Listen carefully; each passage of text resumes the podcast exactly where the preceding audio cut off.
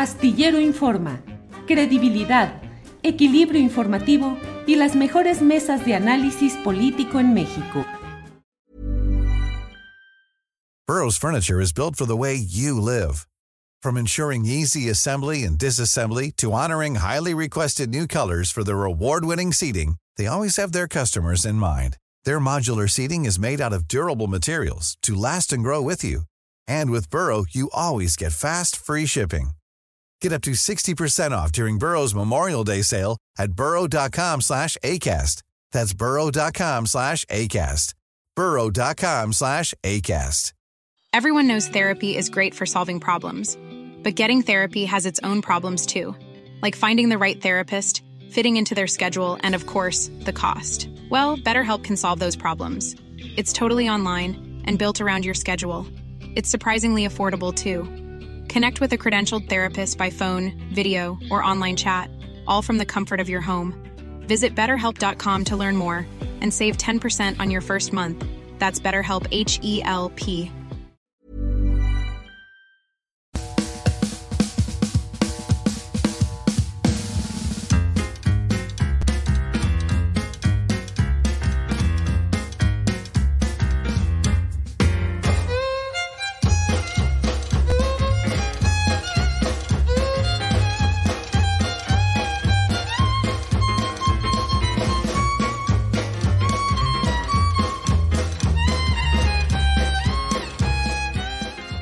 La una de la tarde, la una de la tarde en punto y ya estamos aquí en Astillero Informa. Gracias por acompañarnos en este martes 9 de mayo de 2023. Tenemos como siempre información, análisis, lo más relevante de este día, un día que está caracterizado por el tema judicial.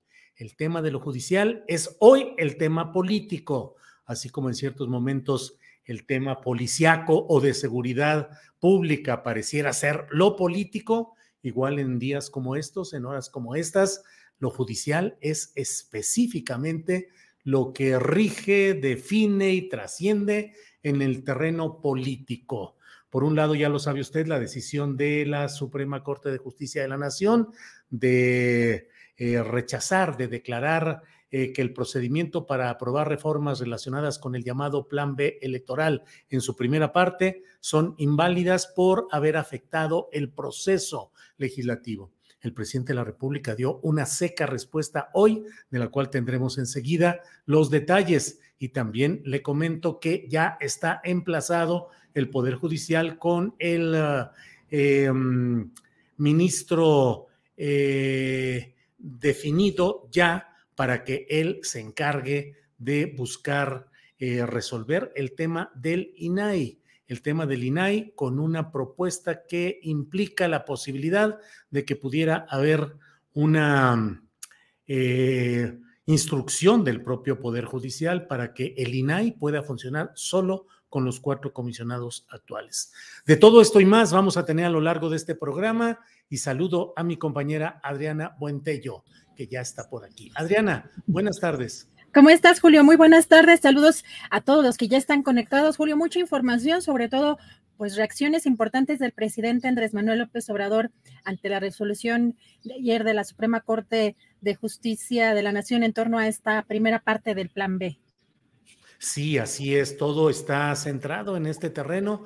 La respuesta hoy del presidente de la República, de la cual seguramente tendremos ahora el video correspondiente, Adriana, en términos muy duros, pandilla de rufianes, eh, putrefacción, dice, está podrido y llama en lo que ya preveíamos y ya hemos comentado en otros momentos, llama a ese voto masivo a favor de Morena en el plan C para que en las urnas se pueda intentar ese cambio. Todo un tema para la discusión y la polémica, a la cual le entraremos un poquito más adelante, Adriana. Así es, Julio. Primero, bueno, mencionar que ya dijo, ahí viene el plan C, del cual también había adelantado el propio Adán Augusto López Hernández en su cuenta de Twitter, que fue muy criticado, particularmente ese tweet por eh, pues diferentes personajes, particularmente de la, de la oposición. Sin embargo, os reitera en qué consiste, presidente, este plan B. Primero vamos a escuchar lo que dijo el presidente López Obrador sobre particularmente lo que implica para él el Poder Judicial. Plan B, sí, ahí viene el C ahí viene el C, este, no tiene remedio el Poder Judicial. Está podrido. Están actuando de manera facciosa. Imagínense componerle la plana al Poder Legislativo. Es de sentido común, de juicio práctico. El Poder Ejecutivo lo elige el pueblo. A mí me eligieron. Al Poder Legislativo lo mismo. Se elige a los diputados, se elige a los senadores. El Poder Ejecutivo y el Poder Legislativo nombran a los ministros de la Corte. Y esos señores que ahora forman parte del Supremo Poder Conservador, que están dedicados a obstaculizar la transformación del país para sostener el viejo régimen, ¿qué es lo que se tiene que hacer? Pues primero que se tenga mayoría calificada en el Congreso para que se puedan hacer reformas a la Constitución. Para poder reformar la Constitución se necesitan 334. Hay que ir por los 334 en la próxima elección. Que cuando se vaya a votar se piense en eso. Si se está en contra del clasismo, del racismo, de la corrupción, que se piense a la hora de votar que sea no solo para el presidente o la presidenta, parejo. Parejo, pues hay toda una serie de discusiones acerca, ya hablaremos incluso en este programa con un abogado constitucionalista, diputado de Morena, Hamlet Almaguer, con quien hemos tenido la oportunidad de analizar diferentes detalles, episodios de todo este proceso legislativo y político, porque la gran pregunta es, eh, ¿quién debe ejercer el control constitucional de los actos que realiza el Poder Ejecutivo y el Poder Legislativo? Cierto es que ellos lo nombran en un proceso establecido en la Constitución, pero no los nombran para que resuelvan en el sentido que consideren o crean quienes tengan la mayoría en el Poder Legislativo o tengan eh, el Poder Ejecutivo Federal. Es otra la situación, es complicado y habrá que analizarlo y habrá que em, discutirlo con más amplitud. Y luego el presidente de la República pues lanza este mensaje en el cual eh, pues se busca pues la, la excitación electoral para que en 2024 haya una mayoría calificada eh, no estoy tan seguro de que teniendo una mayoría calificada se vayan a poder hacer las cosas en automático porque no ha resultado de esa manera en otras ocasiones. En esta misma, en el, en el primer trienio de esta administración pública federal, las cosas fueron distintas, Adriana. Julio, pero yo te pregunto, ¿qué diferencia habría? Bueno, mayoría calificada, ok, ya aprobaron una reforma constitucional. Digo, entendemos la diferencia entre lo que es la reforma constitucional y a leyes secundarias, pero finalmente, pues, ¿podría la oposición impugnar una ley constitucional, o sea, llegar o que la Suprema Corte acepte ese mismo caminito? Sí, sí, claro, puede, puede todos los actos legislativos y del Poder Ejecutivo si alguien tiene interés legítimo en el asunto, es decir, no cualquiera que diga yo quiero impugnar esto, sino que forme parte del conjunto de actores jurídicos con derecho a impugnar, eh, puede presentar ese tipo de impugnación. Por eso es por lo cual el otro día escuchaba al constitucionalista reconocido Diego Valadez, que decía que era injusto que cuatro ministros pudieran eh, frenar em, el voto de otros en este tipo de controversias constitucionales. Pero es que justamente la constitución establece para que no se dé en automático que nada más porque sí, el poder judicial pueda frenar o invalidar eh, resoluciones legislativas, se establece que debe de contar también con una mayoría calificada la resolución en contra, es decir, que deben ser 8 de 11 votos los que estén en contra. De otra manera no pasa. De esa manera, la Constitución protege que no haya un golpismo judicial en el cual la Suprema Corte se convierta en la instancia que frecuentemente esté descalificando al Poder Legislativo, Adrián. Pues, ¿qué garantía, perdón, qué garantía tendría el presidente, la gente que apoya al presidente, por ejemplo, de que esta reforma judicial ellos mismos vayan a frenar, por más que ya, ya tengan esa mayoría calificada y hayan logrado esa aprobación, que se fuera a impugnar en la Suprema Corte, Julio. Sí, pues no hay, no hay ninguna garantía en eso. Digo, a mí me parece que es una excitación electoral la que se hace, una exhortación electoral. Pero mira, incluso hoy en la columna astillero, eh, coloqué estos dos parrafitos que han sido reproducidos en algunos espacios de Internet. Aquí lo hace Teresa Rodríguez de la Vega. Eh, y yo escribí ahí, el voto parejo, como es denominado, desea que los ciudadanos sufraguen a favor de las planillas de la 4T sin objeciones, a rajatabla, sin revisar historiales, congruencia ni perspectivas de los aspirantes a San Lázaro y el Senado esa postura acrítica ha llevado a diversos sitiales del poder en todo el país a personajes sumamente reprobables, deshonestos y oportunistas que se cobijan bajo el manto de la 4T a la hora de las candidaturas. Pues Lili Telles, perdón que te interrumpa, nomás Lili Telles. Pues sí, Germán Martínez, y son los más llamativos y los más conocidos, pero está en procesos internos desasiados e incluso señalados en varios casos como producto de la venta de postulaciones. Es necesario luchar por reformar y sanear la Corte, denunciar sus distorsiones y trampas, pero también es necesario revisar el modo desasiado y presuroso en que el morenismo está despachando tanto asuntos claves en las cámaras como en la definición de abanderados a cargos públicos en general. Eso fue lo que escribí, Adriana. Gracias, Andrés. Eh, porque bueno, pues también hay que revisar. Voto masivo, voto parejo, votos revisar, postulen el que postulen. Bastante mal le ha ido al país con ese tipo de posturas y actitudes, Adriana. Pues vamos a, poner en estos momentos, Julio, Andrés, em, este segmento porque eh, pues hoy el grupo parlamentario Morena, pero también el diputado del PT Gerardo Fernández Noroña criticaron esta resolución, pero vamos a ver cómo hablaron de esa dinámica llamada fast track. Por favor, Andrés. Es muy grave lo que ayer hizo la Suprema Corte de Justicia de la Nación. Repudiamos su actuar faccioso, condenamos la manera irresponsable en que está tomando las decisiones, lamentamos que tome partido en vez de ser un poder de la República institucional, independiente sí, autónomo sí, de equilibrio de, de poderes sí, pero no haciendo caso a la Embajada de Estados Unidos en el guion golpista que desarrollan en contra de los gobiernos surgidos del corazón del pueblo. Violentaron facultades que le corresponden exclusivamente a la Cámara de Diputados. No se fueron al fondo del asunto. No oí en ninguna de las participaciones y lo decía dos de las, lo dijeron dos de las ministras, que no se iba si eran buenas o malas para el país, si generaban una controversia jurídica.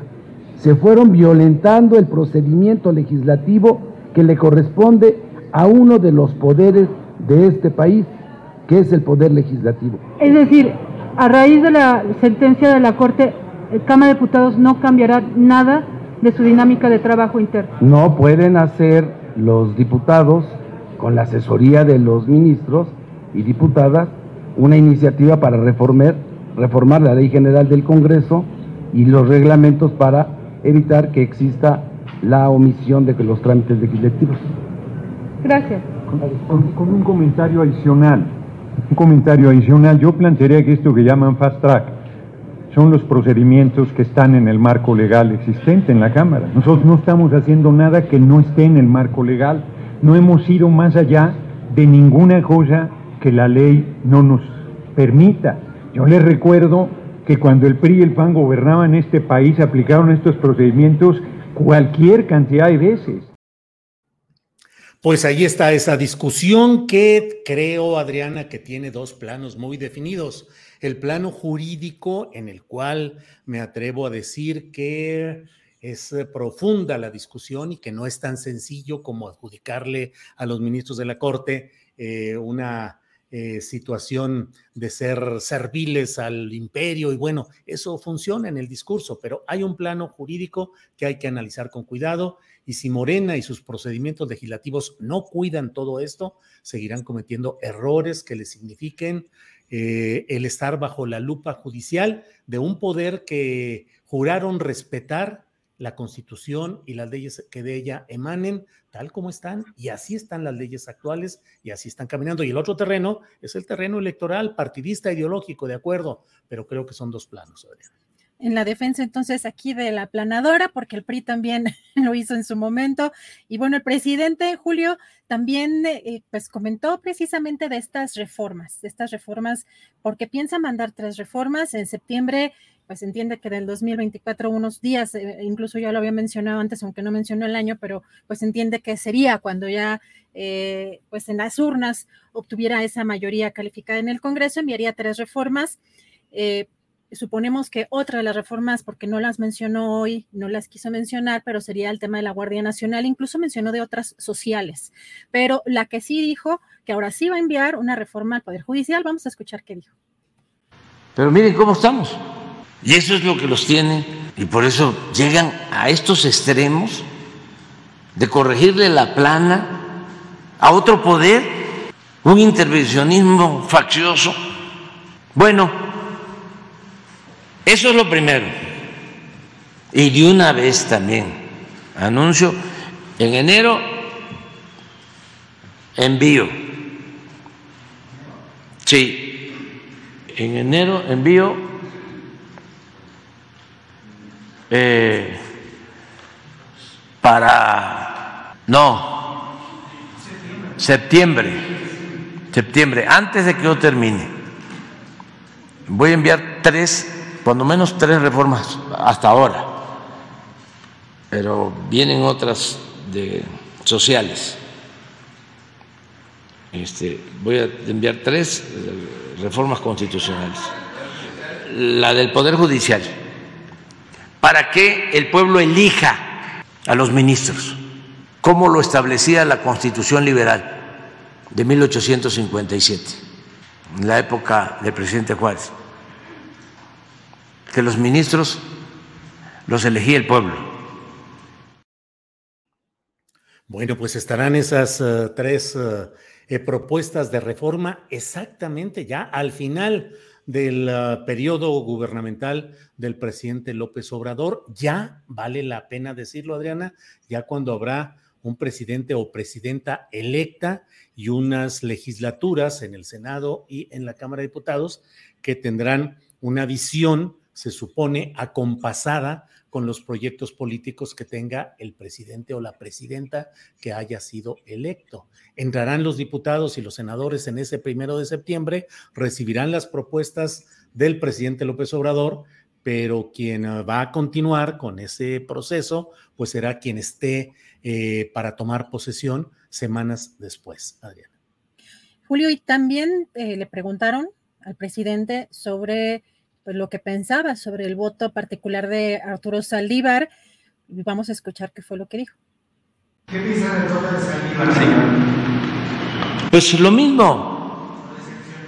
No, no, no, no, es que hay un entorno este muy conservador,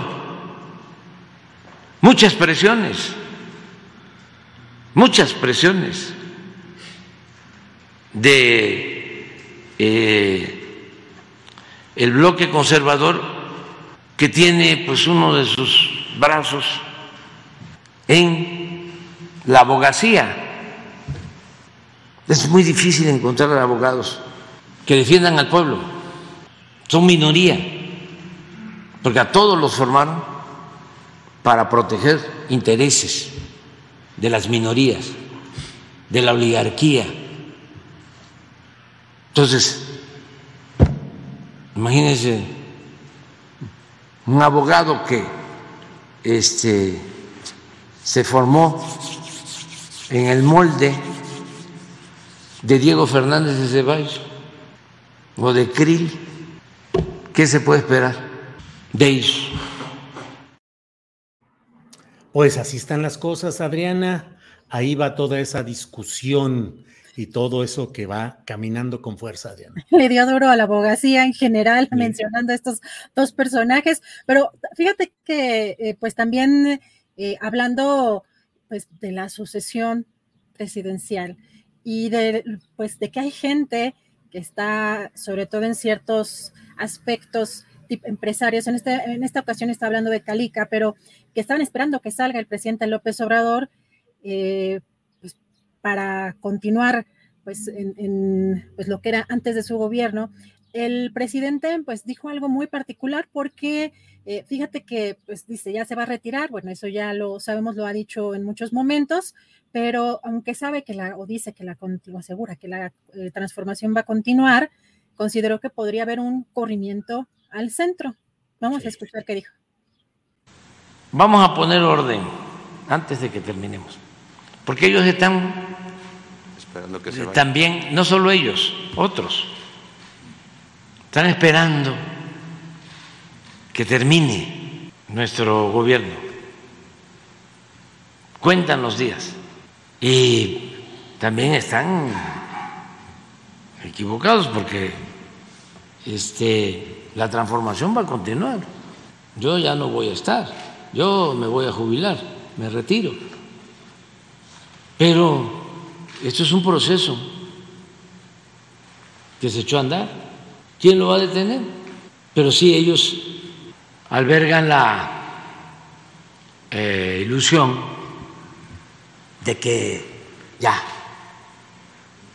eh, va a terminar el gobierno nuestro. Y sí puede ser que haya pues un corrimiento ¿no? al centro, porque además cada quien tiene su estilo, decía don Daniel José Villegas, el estilo personal.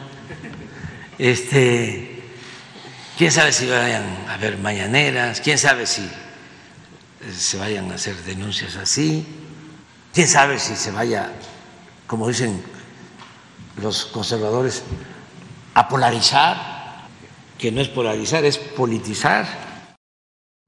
Un corrimiento hacia el centro, son palabras muy especiales, Adriana Buentello, porque bueno, en otras ocasiones el propio presidente ha asegurado que habrá una postura todavía más avanzada que la de él en materia de la defensa de los intereses populares y ahora dice el centro. Yo nada más recuerdo que el único político de los que hoy están en el corcholataje y que ha sido identificado ideológicamente con el centro es Marcelo Ebrard, que fue presidente del Partido del Centro Democrático junto con Manuel Camacho Solís. Ellos presidieron, dirigieron, fundaron el Partido del Centro Democrático. Creo que el presidente está un poco jugando políticamente con estas opciones. Eh, Marcelo anda muy desatado y a lo mejor con un señalamiento como este se siente reconfortado, Adriana. Pues sí, de pronto eh, pienso que a lo mejor está jugando un poco el presidente justamente con, con nosotros, en general con la gente, con la prensa, eh, de lanzar pues ciertas frases, ciertas palabras para que ahí entre líneas nosotros eh, queramos o interpretemos cosas. Pero bueno, interesante lo que menciona porque además, eh, pues menciona algo de irse al centro cuando, pues yo creo que pues, muchos eh, consideramos que su gobierno no es precisamente pues de izquierda, no, o sobre todo el, el, presidente tiende a ser bastante conservador, pues también impacta un poco eso cuando vemos a una Lili Telles ya muy, muy alineada a la ultraderecha, ¿no, Julio? Sí, así es, así es. El centro, el centro político que en el fondo es una aparente indefinición que en realidad tiende más a favorecer eh, los postulados del liberalismo, es decir, del individualismo, de la explotación del ser humano, eh, del libre mercado, pero bueno, pues iremos viendo. No es demasiado alentador pensar en que después de 2024 haya un corrimiento al centro, pero bueno, pues ya iremos viendo, Así es, Julio. Y aquí en la Ciudad de México, fíjate que se está discutiendo en el Congreso, aquí de la Ciudad de México, modificaciones a un artículo de la Constitución de la Ciudad de México, eh, precisamente, y la oposición lo llama esto la, pues, la ley Godoy, ¿no? Son reformas que, pues aparentemente le darían la ratificación automática a la actual fiscal de justicia de la Ciudad de México, Ernestina Godoy, y pues hay pues hubo y se han dado enfrentamientos afuera del Congreso. Una de las eh, legisladoras panistas, eh, Luisa Gutiérrez Ureña, eh, ha acusado que los granaderos, así le, le llama los granaderos de la jefa de gobierno Claudia Sheinbaum están impidiéndoles la entrada. Vamos a escuchar algo de lo que dijo. Han estado metiendo a las y los diputados de Morena por la puerta de atrás por el estacionamiento de Cuba para lograr el foro necesario. Y cuando nosotros, los diputados de Acción Nacional, el diputado Héctor Barrera, la diputada Claudia Montesoca, el diputado Federico Chávez y su servidora intentamos ingresar, nos fue prohibida la entrada. Nos estuvieron golpeando los granaderos, no, nos, no nos permitieron acceder a poder dar la, eh, la, el debate al interior del pleno y ahorita, después de muchos jaloneos, nos, definitivamente fue imposible entrar, pero eso sí, detrás de nosotros veían más diputados de Morena y a ellos les abrieron Claramente quieren aprobar de manera fácil el debate de la y la reforma de Cristina Godoy se quede cuatro de de brazos de represor a la oposición. Pues ahí está. Y en realidad, ¿qué es lo que sucedió, Adriana? Fíjate que eh, lo que están mencionando los propios legisladores también de Morena es que pues son ellos prácticamente los que están pues los que están bloqueando las entradas. En el caso ellos los panistas. los panistas así es los panistas. Eh, aquí vemos uno de los tweets de el coordinador bueno el eh, presidente de la mesa directiva eh, Héctor Díaz Polanco de Morena dice, los grupos panistas bloquearon desde temprano las entradas del Congreso de la Ciudad de México con lujo de violencia. Ahora dicen que no pueden entrar, vaya cinismo, que pasen a cumplir con su trabajo.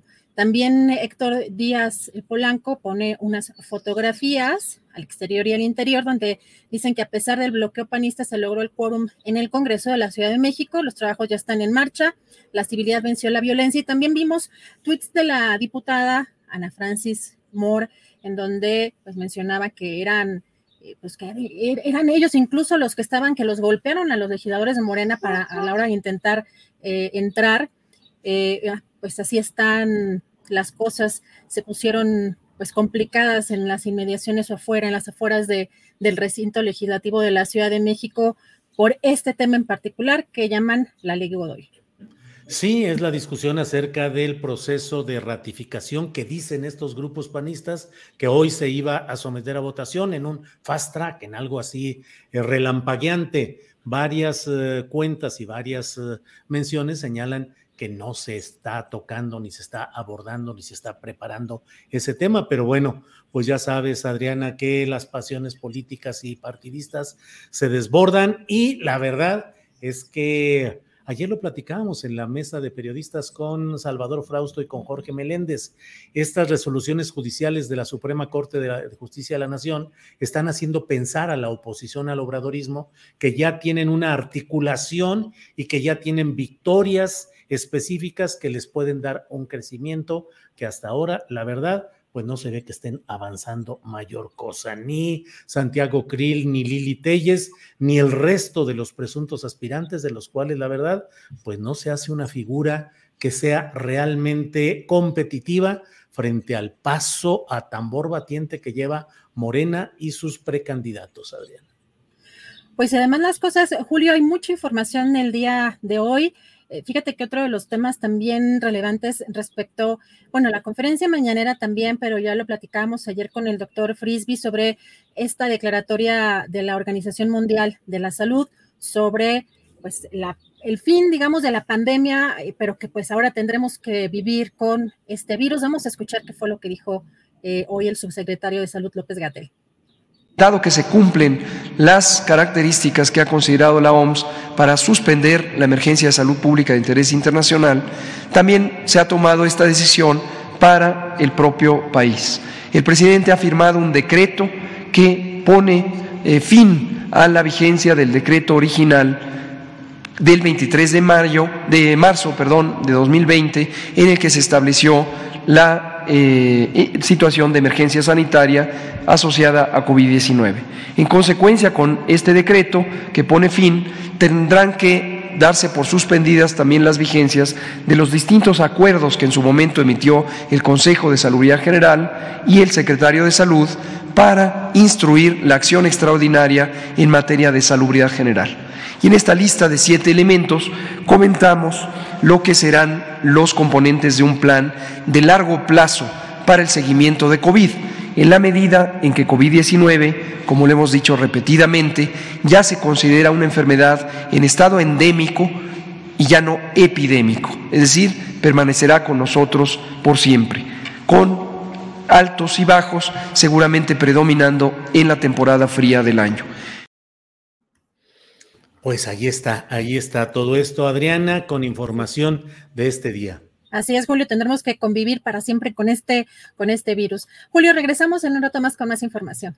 Muy bien, Adriana, muchas gracias. Gracias, hasta luego. Es la una de la tarde con 29 minutos, una de la tarde con 29 minutos y vamos de inmediato con Hamlet Almaguer. Él es diputado federal, consejero nacional de Morena y secretario de la Comisión Legislativa sobre la reforma electoral. Hamlet, buenas tardes. Muy buenas tardes, Julio. Una disculpa por el retraso. Estamos aquí en la sesión de la comisión permanente. Nos salimos un ratito para conectarnos contigo y con la audiencia. A tus órdenes. Bien, Hamlet, muy a, gracias. Pues vamos directo al tema. Lo que te quiero preguntar, Hamlet, específicamente es, ¿hay legalidad y además legitimidad en que la Suprema Corte de Justicia de la Nación ejerza un control constitucional sobre acciones del Poder Legislativo o del Poder Ejecutivo? Muy bien, Julio. Hace rato nos tocó abrir el debate aquí en eh, la sesión de la Comisión Permanente. Es el único punto de la agenda política, la decisión de la Corte. Quiero decirte que la Corte tiene facultades en el artículo 105 constitucional, fracciones primera y segunda, para resolver controversias y acciones de inconstitucionalidad. Las controversias son por invasión de facultades entre órganos o poderes, y las acciones de inconstitucionalidad están reservadas para las minorías parlamentarias, 33% de la Cámara o del Senado, y los partidos políticos para poder eh, resolver conflictos que tengan que ver con la constitucionalidad de las normas. Nosotros hemos aseverado desde el inicio que conforme a la propia ley reglamentaria, eh, hay ciertas limitaciones en materia de controversias constitucionales que exceptúan el control sobre normas electorales. Ahora, en las acciones de inconstitucionalidad, esto sí es posible. De hecho, se construyen por la Suprema Corte, pero además requieren de una opinión consultiva que emite la Sala Superior del Tribunal Electoral, porque es el órgano especializado en esta materia. Entonces, el Tribunal Electoral eh, crea, digamos, este documento y lo remite al Pleno de la Corte para su eh, discusión y aprobación. Es como un anteproyecto, digamos. Comentarte que en este caso específico nosotros lamentamos mucho la decisión de la Corte porque perdió la oportunidad de ir al fondo de las normas. El artículo 17, párrafo tercero de la Constitución, que regula eh, la materia judicial, digamos, la impartición de justicia en el país, establece que debe de privilegiarse la resolución del fondo de los asuntos sobre los formalismos. La propia Suprema Corte ha emitido jurisprudencia desde hace eh, por lo menos 10 años sobre una teoría que se llama mejor derecho o mayor beneficio. Esto significa que cuando a los tribunales, ya sea de amparo o en controversias o en acciones, les llega eh, un conflicto judicial, deben de privilegiar el análisis de todos los planteamientos que hicieron las partes y no solamente limitarse al aspecto formal. ¿Por qué, Julio? Tú habrás escuchado en nuestra audiencia también del famoso amparo para efectos. El país estuvo inmerso en una crisis hace 20 años, 15, 20 años, en el sistema judicial porque se ganaban este tipo de amparos por violaciones procesales y simplemente se reponía este procedimiento y de nueva cuenta se pronunciaban los órganos y eran amparos que duraban 10, 15, 20 años. Eso es lo que está pasando en este momento con el plan. La Corte, al limitarse al analizar la parte formal y no entrar al fondo del asunto, no se pronuncia sobre las normas que nosotros aprobamos. Simplemente dice el procedimiento no estuvo bien hecho, se puede volver a hacer con un contenido idéntico y entonces en una segunda revisión la Corte ya por fin entraría al fondo y con eso pues perderíamos semanas, meses o incluso años. Julio. Hamlet, aquí el tema es eh, que en ocasiones eh, la forma también es fondo, es decir, el manejo procesal también implica obligaciones para los actores participantes de respetar ciertas reglas, procedimientos, términos y formalidades. No cumplirlos es también ir al fondo del asunto. Bueno, yo en esta parte disiento precisamente por esta eh, teoría del mejor eh, beneficio, mayor beneficio. Los tribunales suelen realizar el análisis de la forma y el análisis del fondo al mismo tiempo. No estoy diciendo que la forma no se tenga que revisar, estoy diciendo que se tienen que revisar las dos cosas aprovechando, digamos, la vuelta en términos coloquiales. Decirte también que en la discusión que se da en la Corte hay posturas muy diversas. Por eso en el final, en la votación de esta sesión que duró tres horas, ves que muchos ministros dicen voto concurrente, es decir, comparten la determinación, pero no las razones. Por ejemplo, el ministro Pérez Dayán decía que eh, tenía que haberse realizado, digamos, un, una división entre la propuesta que hizo el presidente de la República y la que hace suya una diputada de Morena. Porque eso es lo que pasó en la madrugada, creo que fue del 6 o 7 de diciembre. Llega la iniciativa del presidente, esa se turna a comisiones, una diputada de Morena toma el contenido casi idéntico de esa iniciativa y la presenta como propia, con el acompañamiento de los demás. Entonces, un tema muy interesante es que la Corte analiza si se trata de la misma iniciativa o es una distinta. Y yo vi que la mayoría de los ministros dijeron es un cuerpo distinto. En el momento que tú haces esta distinción, entonces significa que se pueden seguir los trámites de obvia y urgente resolución. Segunda confusión de los ministros de la Corte en la forma. Dijeron que era lo mismo la iniciativa preferente que los asuntos de obvia y urgente resolución, una, una confusión entre artículos 71 y 72. La mayoría rechazaron también este punto del ministro eh, Pérez Dayán. Tercera confusión. Decía, el, puso el ministro en el segundo punto del análisis las violaciones al derecho a la consulta de los pueblos originarios y le contesta el ministro Luis María Aguilar y le dice, en la acción de inconstitucionalidad 150-2017 nosotros quedamos que primero se analizaba la forma y después el fondo. Y aquí lo hicieron al revés, solo por el tema de los pueblos originarios. No tiene ningún caso hacerlo en ese sentido. Entonces, cuando tú mencionas que la forma es fondo, yo coincido, pero no exclusivamente la forma es fondo. Tienen que analizarse ambas cosas, Julio. Hamlet, eh, regreso a la pregunta original. ¿Es legal, legítimo y debe ser obedecido sin objeciones lo que ha dicho la Suprema Corte en este tema? La sentencia de la Suprema Corte se tiene que acatar, eso no lo vamos a discutir. Lo que decimos es la Corte pierde la oportunidad de pronunciarse en el fondo del asunto. Y hay otro principio que se llama previsibilidad los ciudadanos de este país tienen el derecho a saber de antemano cómo se va a comportar su tribunal constitucional. A esto se le llama línea jurisprudencial. Y lo que nosotros vemos es una ruptura entre cómo se aprobaron las reformas, por ejemplo, del, del mal llamado Pacto por México, en centros de convenciones, sedes alternas, rodeados de tanquetas, sin acceso a los legisladores de oposición, aprobaciones en 12 minutos en el Senado de la República, votaciones de 7, 8... Pero eso no justifica lo de ahora. No, no, no, no, no. Lo que yo te estoy diciendo es que hay una línea jurisprudencial y a esto yo le llamo congruencia y jurídicamente se llama previsibilidad. Nosotros tenemos derecho a considerar con estos precedentes que la Suprema Corte ordinariamente es deferente con el legislador y le permite que en casos de urgencia se puedan votar de esta manera. Ahora, me preguntas mi opinión personal y eso lo hemos seguido en la Comisión de Puntos Constitucionales de la que formo parte y puedes consultarlo también con Juan Ramiro Robledo. Nosotros creemos que escrupulosamente se tiene que cuidar el proceso, para decirlo en términos coloquiales, porque el niño es risueño y le hacen cosquillas. Entonces, si la Suprema Corte va a utilizar cualquier pretexto para darle marcha atrás a las reformas que impulsemos desde la Cuarta Transformación, no tenemos que dejar ningún espacio a que puedan sembrar este tipo de inconstitucionalidades. Entiendo y deduzco que no hubo esa eh, condición escrupulosa. Ok, ahí te va. Es que esto implica un, desmenuzar la, sentencia que ojalá tengamos el tiempo. Pero pues por desgracia ya no a Hamlet porque se nos fue el tiempo eh, este rato, pero fundamentalmente yo lo que te quiero plantear es, el presidente de la República dice, entre otras cosas, que los eh, ministros de la Corte no fueron electos por voto popular, como sí lo son los eh, legisladores y el propio Poder Ejecutivo. Te pregunto, ¿hay razón jurídica y constitucional en eso? Así está la Constitución y así ha sido establecido que los miembros del Poder Judicial, los ministros de la Corte, sean electos mediante este procedimiento. ¿Dónde está lo irregular?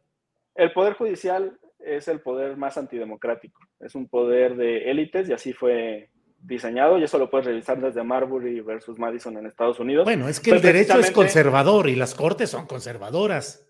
Pero fíjate, precisamente en Marbury versus Madison, lo que pasó es que el gobierno saliente colocó a todos sus compas en los juzgados para protegerlos en el siguiente cuatrienio de gobierno. Y lo que vemos es eso, que es un poder que está dominado por los conservadores. ¿Cómo se resuelve eso?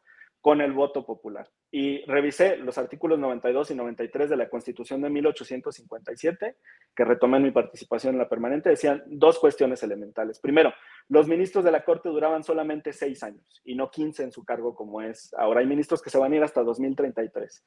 Después, segundo, los ministros eran electos por, un sistema indirecto en primer grado, pero tenía participación la ciudadanía a través de delegados. Yo creo que tenemos que recuperar ese esquema.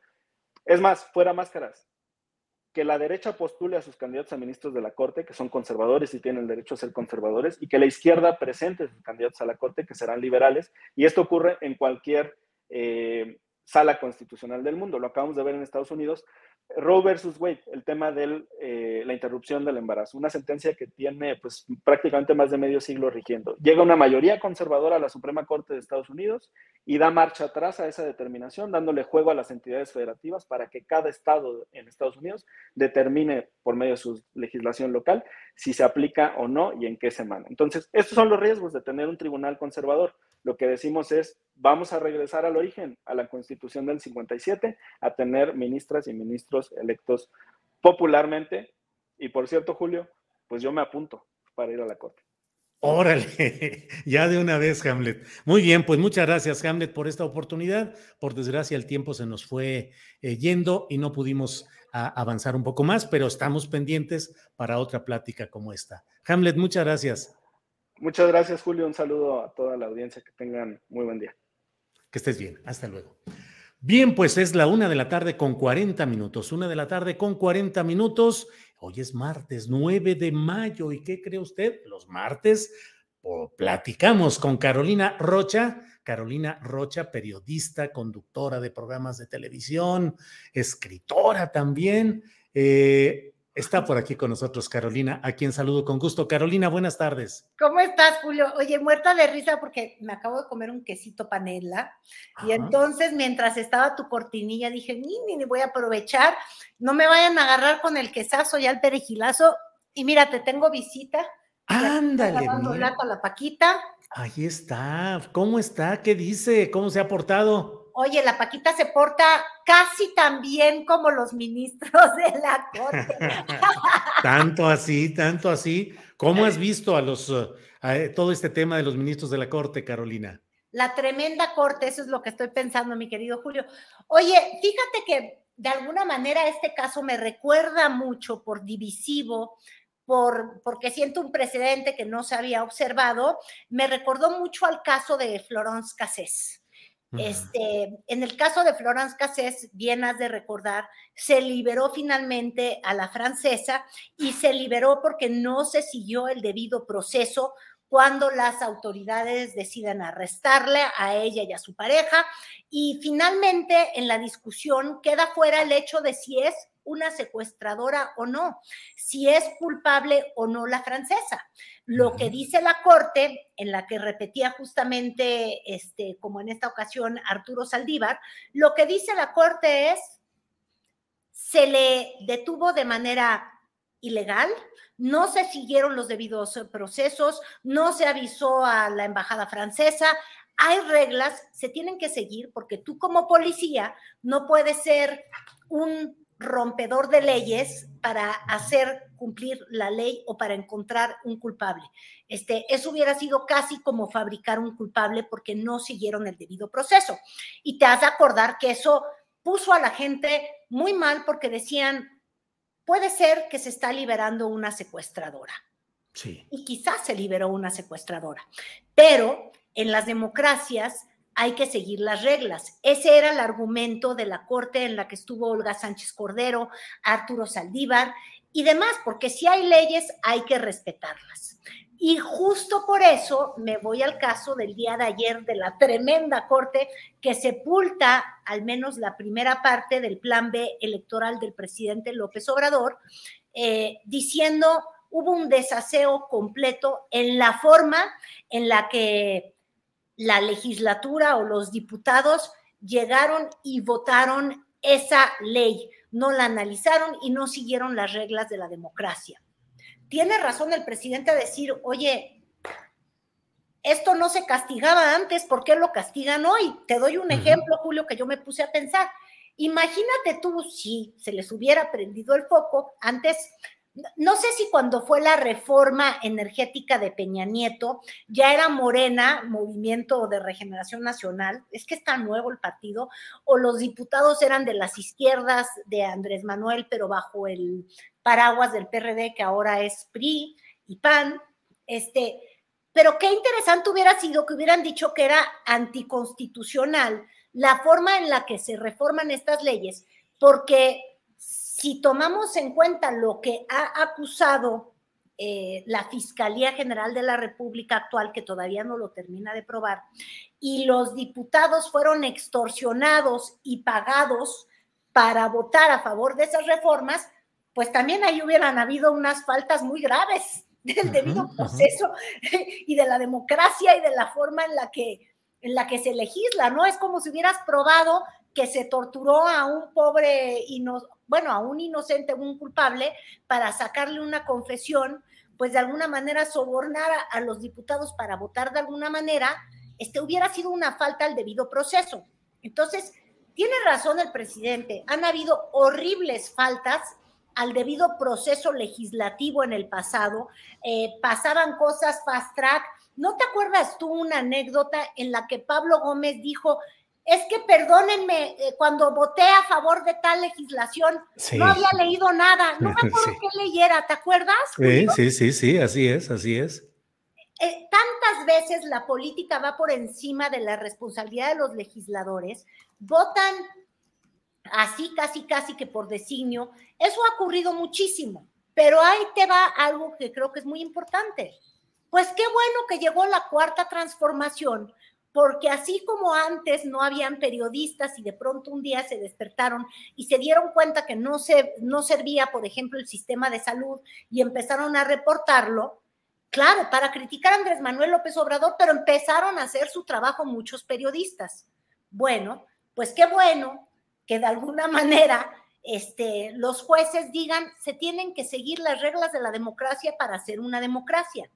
Eh, yo me imagino que habrá la oportunidad de volver a, legislar esto y, y se van a hacer cumplir las reglas de la democracia, porque en la democracia además también pues las mayorías que son votadas, Julio, es bien importante, las mayorías son votadas, bueno, esas mayorías pueden tener una mayor representación en la Cámara, pero por tener mayor representación no quiere decir que te pases por el arco del triunfo y por el arco de todos los lugares que tienen los mexicanos, este, pues la, la, opinión y la inteligencia de los demás legisladores. Eh, necesitamos diputados que sí lean lo que están votando, eh, y no nada más en el caso de que sea un plan B del presidente López Obrador y por fin se organice la oposición para tratar de frenar algo que en lo que ellos no creen. Tendría que haber sido en tantas legislaciones y tantos proyectos que se han aprobado en nuestro país eh, sin seguir las reglas de la democracia. Como te digo, pues yo presumo si la Fiscalía General de la República termina por probarlo, imagínate tú, si le dieron de sobornazos, este, de, de cañonazos de dinero, diría mi papá, que, que habla como con el, el, español más antiguo, cañonazos de lana, diría. Este, a los legisladores para llegar a un cambio constitucional tan importante como fue abrir el sector energético. Entonces, Así son las reglas. Y qué bueno que finalmente nos demos cuenta que hay una separación de poderes. Todos los que decían, eh, todos los Claudios X González y todos los que se levantaron hace un mes en ese evento, ¿te acuerdas el que reseñamos que te decía yo que era el 90s Pop Tour, los candidateables, que todos en su discurso decían, es que México es una dictadura. Y yo te decía, dictadura exactamente desde donde yo veo que la oposición goza de muy buena salud, veo que los medios gozan de un muy buen ejercicio de la crítica y del enfrentamiento incluso al gobierno, y ahora veo que la Corte se le respeta. Decidieron y se respetó. Así son las reglas de la democracia y estamos en una muy sana, Julio. ¿Y te parece, Carolina, que esto fortalece, articula a los opositores al obradorismo que eh, engarzan una cosa con otra y dicen esto es consecuencia pues de las marchas en defensa del INE, de la protesta que ha habido, de la presión que se hizo, porque hubo presión hacia diversos eh, eh, ministros Em, recuerdo que, por ejemplo, se hablaba mucho de Margarita Ríos Farajat, que se decía que ella iba a ser quien iba a dar el voto favorable para mantener el plan B, cosa que no sucedió. Pero bueno, ¿cómo ves también la reacción de opositores y el plan C que propuso el presidente López Obrador y que ayer reafirmó Adán Augusto, que es irnos a las urnas y ahí ganar todo? Fíjate que evidentemente, de, si uno hace una lectura de luego, luego, sin ponerse unos lentecitos para ver las letras chiquitas, uno diría como el Reforma cantó así en primera plana, no hombre, ya le dieron, sepultaron el plan B y pareciera un gran fracaso para el presidente López Obrador y otro gran fracaso para el operador que resulta que no era ningún eficiente, Adán Augusto López, que les dijo vamos a hacerle por aquí y el camino que les delineó fue el camino que los llevó a que se fueron a pifas, a que no, no procedió por desaseo en el proceso este, este plan B. Pero ojo, yo hoy en la mañana eh, tuiteaba al respecto, Julio, y fíjate, eh, el día de hoy goza de perfecta salud un discurso político desde Morena, y es no quieren reformar al INE, no quieren quitar privilegios, este, en el tribunal tampoco se, logró una reforma, estos conservadores están vivos y, coleando y quieren eh, dejarnos como antes. Es decir, el presidente tiene muy claro al enemigo y todos los discursos para mostrar que ahí siguen los conservadores con fuerza, pues cobran mucha relevancia y mucha razón, porque de hecho sí se frenó un proyecto del presidente y entonces hay un malo de Malolandia que podría interrumpir el paso de la 4T. Esto es un discurso muy, muy fácil de entender de cara a las elecciones del 2024. Y ya tienen hasta un eslogan, el plan C, el plan C es vamos a barrer con todo en las elecciones del 2024. Y la oposición, que no encontraba ningún discurso que la uniera, porque la verdad es que la oposición, híjole, no, no, no ha encontrado nada, ni siquiera en los fallos del gobierno del presidente López Obrador, no ha encontrado algo que la ayude a unirse, porque la verdad es que tener esa, ese menjurje entre PRI, PAN y luego PRD y toda la bola de, cosas raras que se unieron, es decir, no encontraban un discurso y lo encontraron cuando decidieron que iban a defender al INE y que el INE no se tocaba.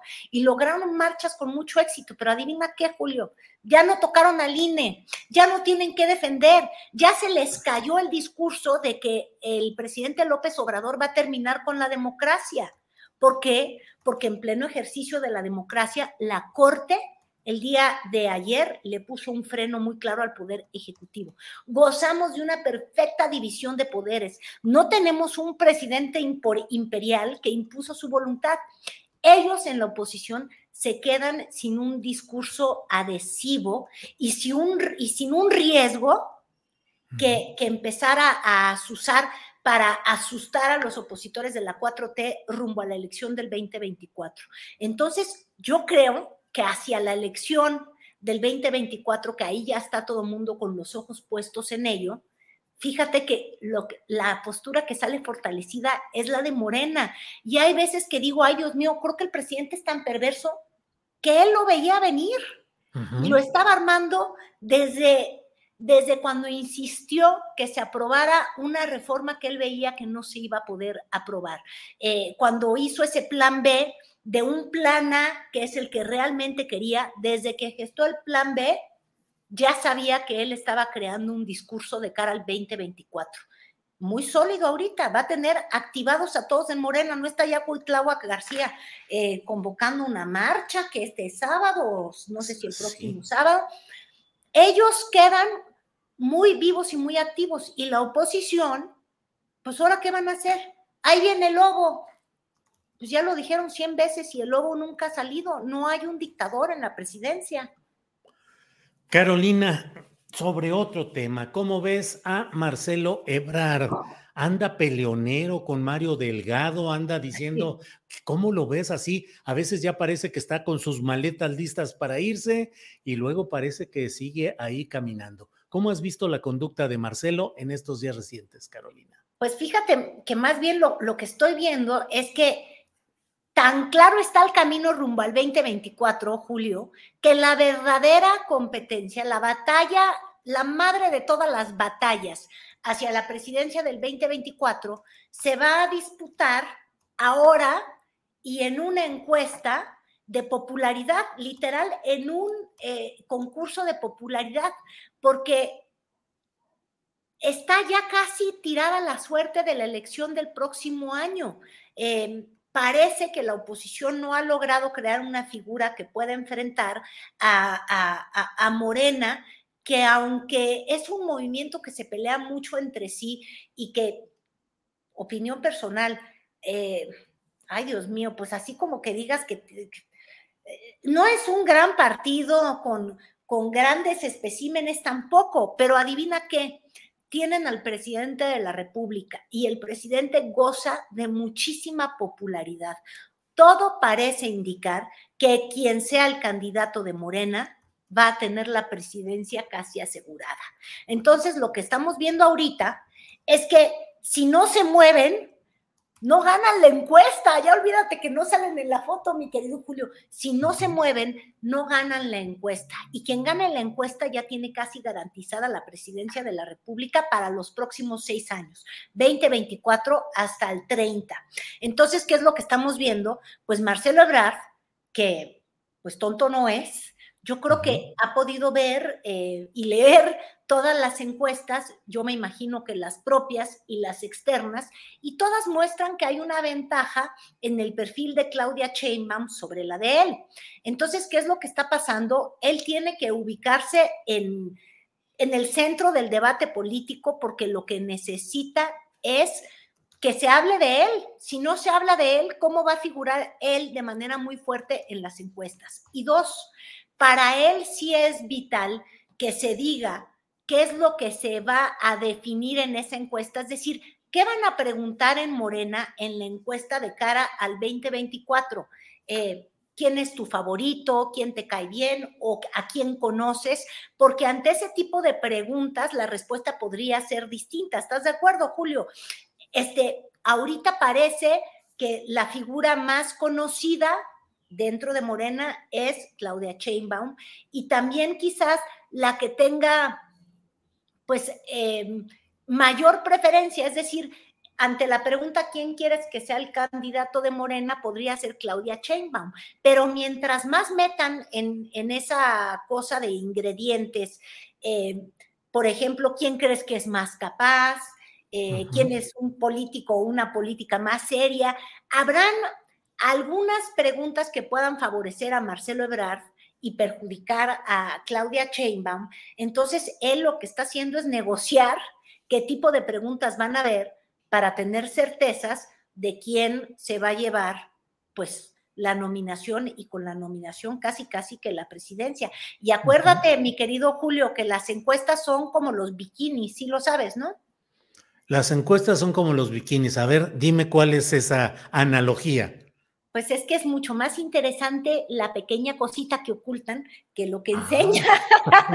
Entonces, eh, las sutilezas de lo que se, quiera implicar o se quiera eh, definir en las encuestas, a según la preguntita, a según lo que dejen fuera, que si dejan fuera negativos o positivos o, un, o votantes seguros o votantes inseguros, todas esas pequeñas sutilezas podrían hacer que la encuesta te diga lo que a ti se te da la gana.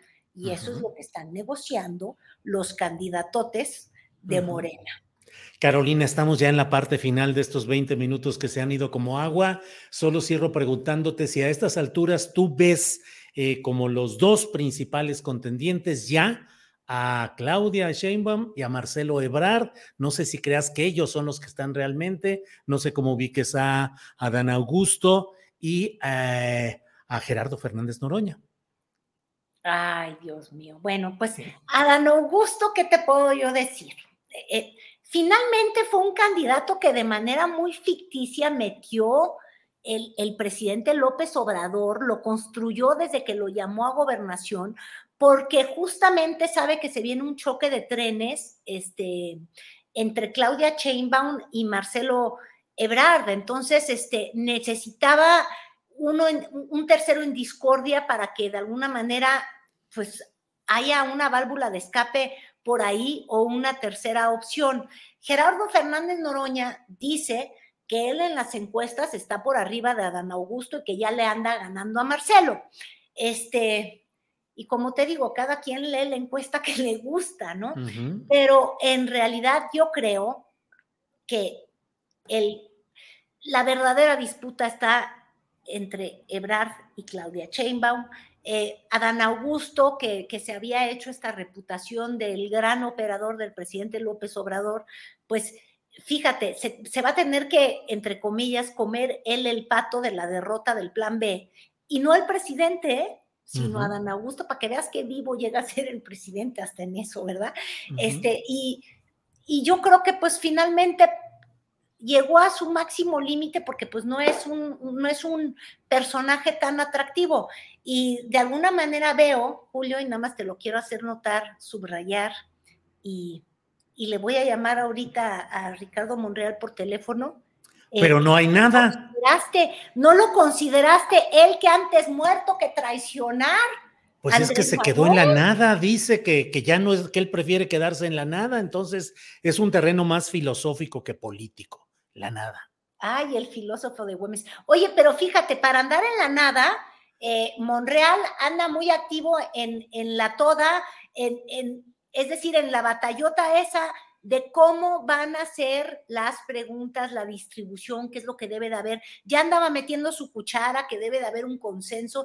Es decir, él quiere ser, como diría López Portillo, una suerte de fiel de la balanza, ¿no? En vez del dedazo.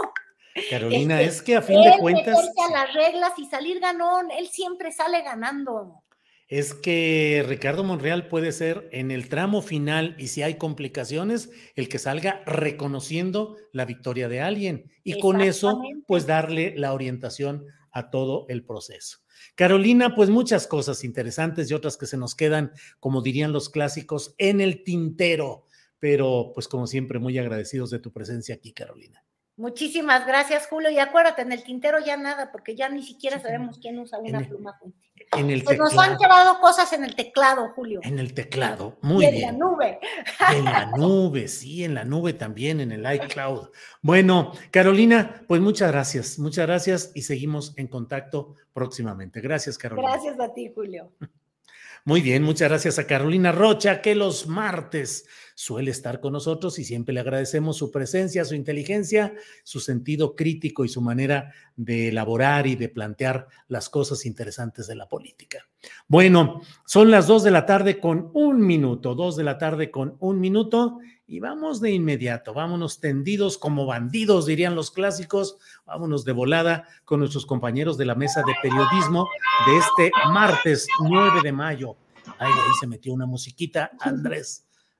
pero ya estamos ahí. Bueno, eh, pues estamos ya en presencia de nuestros compañeros. Daniela Barragán, buenas tardes. Hola, buenas tardes, Julio. Un abrazo a ti, Adriana, a todo el equipo, a los que nos están viendo y a Arnoldo, a Temoris. Un gustazo estar aquí siempre. Gracias. Temoris Greco, buenas tardes. Ahí se, no sé qué se escucha. ¿Por qué? Pues no sé. Dani, bienvenida, bienvenida de vuelta a tu representación en sociedad a través de Astillero Informa. Qué bueno, que, qué, buen rol te diste, nos tenías a todos ahí en la envidia. Ah, no, muchas gracias. Unas vacaciones necesarias. Sí, así es. saludos, Julio y Arnoldo. Gracias. Arnoldo Cuellar, buenas tardes. Hola, Julio. Como siempre, bienvenida, Dani. Temoris, que me, me consta que Temoris promete portarse bien el día de hoy. Vaya, vaya. Sí, no, es que, es que como, yo, yo creo que esta va a ser, ya le vamos a poner la mesa de la letra con sangre entra. porque, porque la semana pasada nos, el público nos, nos, puso que éramos la mesa Montessori. No sé por qué, yo creo que es culpa de, de, Arnoldo y Arturo. Entonces ahora es la mesa de la letra con sangre. Arturo, ¿Por qué crees que no está hoy? Es un poco de Claro, claro, por el sentimiento de culpa. Daniel, Daniel, es que la vez pasada yo les preguntaba y les preguntaba con todo el afán de, de, lo, preparaba yo. Bueno, ¿qué consideran ustedes sobre bla, bla, bla? ah, sí, muy bien, pero mira, yo quiero hablar de este otro tema, bla, bla, bla, bla. Oye, ¿y el tema fulanito? Ah, sí, el tema fulanito, pero es más importante que hablemos de bla, bla, bla. Hasta que les dije, no, yo ya voy a estar aquí nomás a señas, les voy a decir el de arriba el de abajo, el de un lado, ya ni voy a preguntar. Daniela. Y hagan lo que, lo que quieran, muchachos. Así es, pues ya últimamente, ya basta. Daniela, ¿cómo se ve México luego de pasar unos días viendo otras realidades? ¿Cómo ves? Ay, pues eh, uno como periodista luego se queja mucho de, de que no tiene tiempo para descansar, pero cuando ya agarras las vacaciones, como que todo en, el lugar de trabajo empieza a explotar, o sea, de repente AMLO enfermo, el, Senado tomado, o sea, eh, Mario Di Constanzo diciendo que eh, ya mandando coronas de muerte a AMLO, o sea, de verdad, una, una tras otra que dices, de verdad todo tenía que pasar esta semana en la que estoy de vacaciones, pero se ve un, un, país con una política así, a cada rato moviéndose. Esta, esta semana no es la excepción, o sea, todo de verdad está muy movido y demasiado acelerado. Y cuando uno está de vacaciones, se lamenta el no estar aquí, pero pues también es bonito ver de lejos. Pues Oye, Dani, Pero, pero el Senado andaba tomado, o sea, este, yo, yo, o sea, corazón tanto tropiezo, ¿no?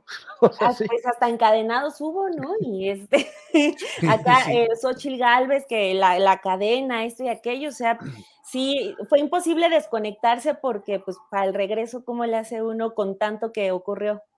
Sí, sí, sí, así es. Temoris Greco, ¿de qué quiere usted hablar? Porque pues ahora aquí ya lo que ustedes... A ver, usted ponga tema, por favor, don Temoris. No, sobre el tema de, la Corte y el Plan B, sí. Ah, ah, no, yo pensaba que era porque dije, vamos a hablar de la, de la mala educación que han recibido eh, los, los panelistas de, de Informa, que hacen y dicen lo que quieren. O sea, ¿qué onda? Temoris, habla de lo que quieras. Si quieres hablar de fútbol o de lo que sea, adelante, don Temoris Greco, por favor. Oye, no, pero, pero sobre, sobre el plan B, ¿no? Que, que, bueno, finalmente es de lo que me habías preguntado antes de que me dieras esta libertad. Yo con libertad montessoriana de escuela activa, escojo hablar de lo que me acabas de indicar. No, no, no, de lo que quieras, Temoris, ya lo sabes, hombre. Adelante. Eh, pues es que ya lo tenía todo muy armado, pero tanto, tanto borlote alrededor de, de, de, Dani ya, ya se, me, se me desconchinfló. Pero bueno, yo, yo creo que lo primero es, es este, hablar de, o sea, ¿para qué, ¿para qué queremos tres, tres poderes ¿no? en una república? O sea, en las, en las monarquías absolutas, lo que dice el monarca es lo que se hace y ya está, es callar y obedecer. La, la, la idea de, de, tener una, una república y además este modelo de república donde hay tres poderes, es evitar los excesos, es evitar los, excesos de quien lleva el poder ejecutivo, es, evitar los, excesos de quienes tienen el poder legislativo, y para eso hay un órgano que trata de controlar o que se supone que debe controlar los otros poderes. Cuando, cuando la, consejería jurídica del, presidente dijo que, que la Suprema Corte quería usurpar las, las funciones de otro poder y todo eso. Hiring for your small business? If you're not looking for professionals on LinkedIn, you're looking in the wrong place. That's like looking for your car keys in a fish tank. LinkedIn helps you hire professionals you can't find anywhere else, even those who aren't actively searching for a new job but might be open to the perfect role. In a given month, over 70% of LinkedIn users don't even visit other leading job sites. So start looking in the right place. With LinkedIn, you can hire professionals like a professional. Post your free job on linkedin.com slash people today. Everyone knows therapy is great for solving problems, but getting therapy has its own problems too, like finding the right therapist, fitting into their schedule, and of course, the cost. Well, BetterHelp can solve those problems. It's totally online and built around your schedule. It's surprisingly affordable too. Connect with a credentialed therapist by phone, video, or online chat, all from the comfort of your home. Visit betterhelp.com to learn more and save 10% on your first month. That's BetterHelp H E L P. O sea, yo- pues yo no sé qué estudió la titular de la, de la, de la, de la Consejería Jurídica. O sea, no, no entiendo, o sea, es- lo que demostró con eso es que no entiende ni, ni de leyes, ni de la Constitución, y, alguien de la, oposición obviamente aprovechó la oportunidad para señalárselo, ni tampoco entiende cuál es el modelo político en el que vivimos y que nadie ha planteado cambiar, que es la división en los, de, de de lo- de los tres poderes y el poder ju- ju- judicial controlando los otros po- poderes. Porque el, el poder legislativo que hace las leyes debe cumplir esas leyes. Y si, y si el poder legislativo no lo cumple, algo está muy mal y para eso está la Suprema Corte. Están, todo, todo el mundo, o sea, fue un, fue un voto de 9 a 2. O sea, fue, fue apabullante el voto. No, o sea, no, no hay por dónde hacerle.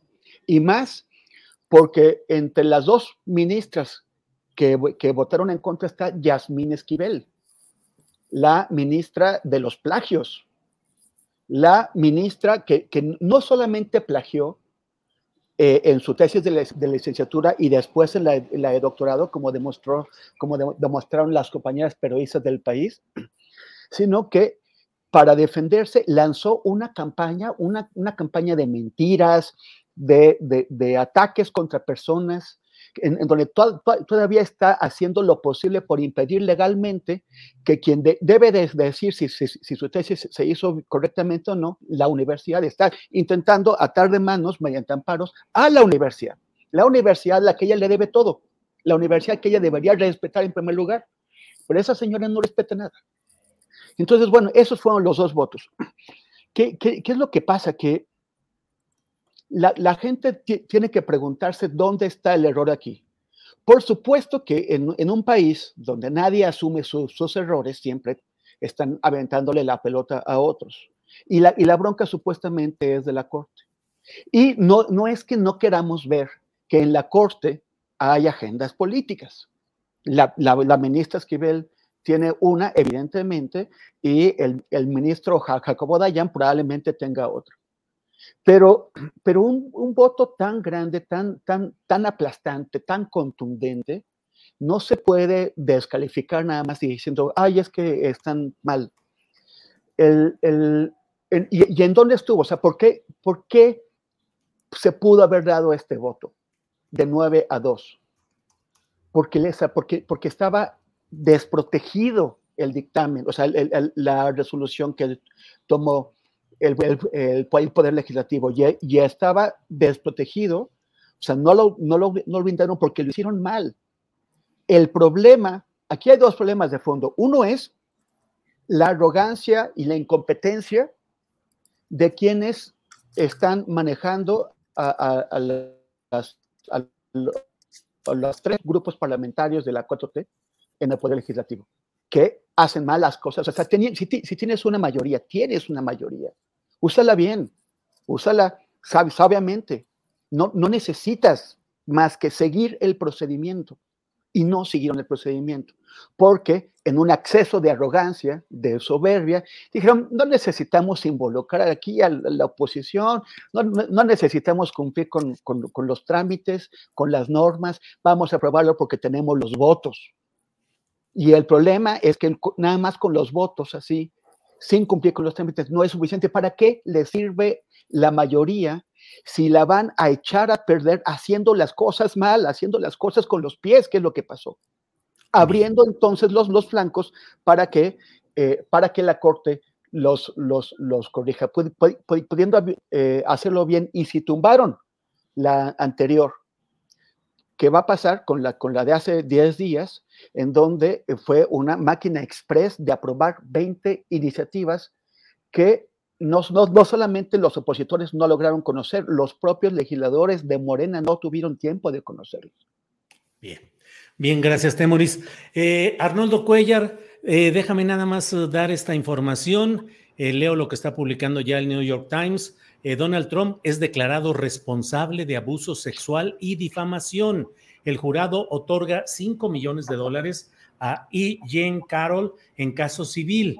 Dice eh, el New York Times, más de una docena de mujeres han acusado a Trump de conducta sexual inapropiada, pero el caso de Carol es el primero de este tipo que se somete a prueba ante un jurado. El jurado encontró que la señora Carol no probó que el señor Trump la había violado, pero sí determinó que él había abusado sexualmente de ella.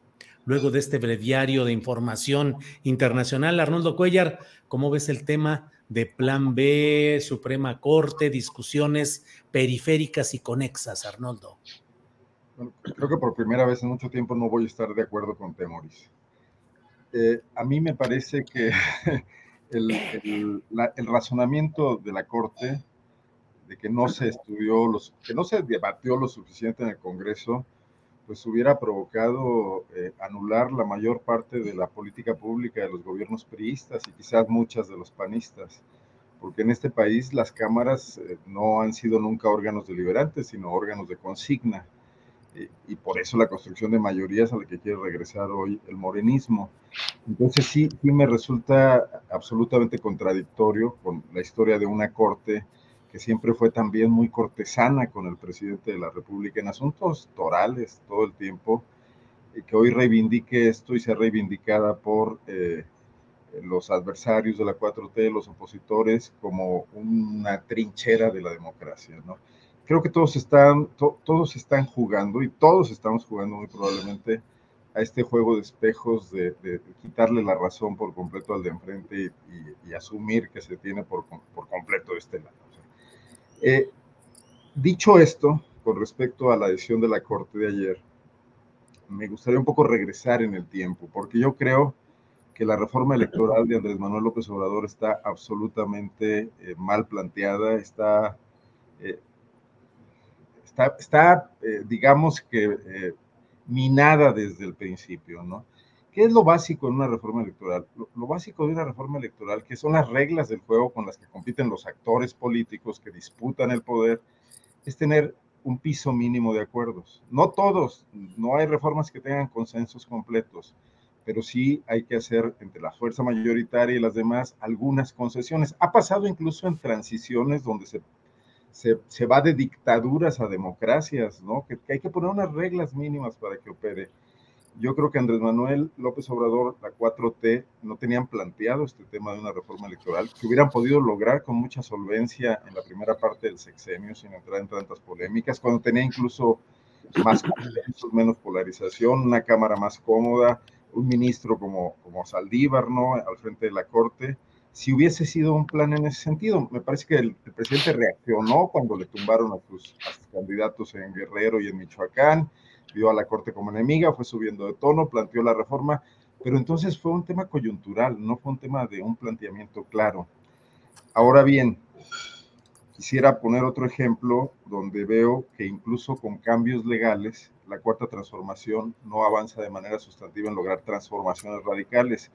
Y aquí voy un poco a poner el desorden, Julio, y a regresarme al tema de la semana pasada, porque en materia laboral, ahí sí no hay pretexto, ahí hay cambios legales, hay un marco regulatorio que derivó del Tratado de Libre Comercio, hubo reforma laboral consensuada, y sin embargo no vemos que la democracia sindical esté avanzando a pasos agigantados. Y no me refiero al cambio de, franquicia de los sindicatos de este país, de, un, de una CTM a un sindicato cercano a la 4T, sino a una real democracia sindical que además sería lo que podría darle una base de sustentación a lo que quiere el presidente, que es un pueblo activo, consciente, revolucionado en sus conciencias, ¿qué mejor espacio para practicar la democracia que donde cotidianamente acudes a ganarte tu sustento, a formar parte de un proyecto donde tú eres una parte importante, el, trabajo frente al capital, donde hay un enorme desequilibrio histórico, porque en este país la, la industrialización se dio de la mano de, de, de las centrales obreras priistas, siempre atadas, donde además podrías confrontar de manera sustancial a quienes están detrás de tus opositores, que son las grandes empresas, que, lo que quieren son sindicatos cómodos, sindicatos blancos, eh, una, una masa de trabajadora que no exija demasiado, que esté desorganizada, poder corromper a los líderes obreros, esos mismos que fueron con el presidente a comer el primero de mayo. Y ahí no tienes el pretexto de que no te dejaron avanzar en la ley. Lo que no estás avanzando es con tu burocracia eh, en la Secretaría del Trabajo, etcétera, a que eso camine, a propiciar, incluso con el activismo en los estados, ¿no? Imagínate qué base enorme electoral podría tener la cuarta transformación con sindicatos movilizados en todo el país. Claro que no se limitarían a lo electoral, irían por más cosas y a lo mejor tampoco se quiere destapar esa, esa, esa caja de Pandora, ¿no? Pero entonces no veo, eh, veo estas dos contradicciones. Por un lado, piensas que la ley te frena, que los conservadores están en la corte, que están asociados con con tus adversarios políticos, pero donde sí puedes avanzar tampoco lo haces, ¿no? Eh, eh, eh, esto está generando un empantanamiento que pone en evidencia y en crisis a todo el mundo, incluyendo a esos conservadores que hoy creen que porque la Corte paró la reforma electoral del presidente, prácticamente ya ganaron la elección, lo cual es muy, está muy lejano, es muy falso. Esos ministros no van a influir absolutamente en 2024, quizás ni siquiera en 2023, en la elección que está por venir, ¿no? Donde se juegan otras cosas. Entonces, más bien me gustaría concluir señalando que estamos ante eh, ciertos debates que, agudizan mucho la pasión en la tribuna, digamos, pero que adentro de la cancha no están pasando muchas cosas.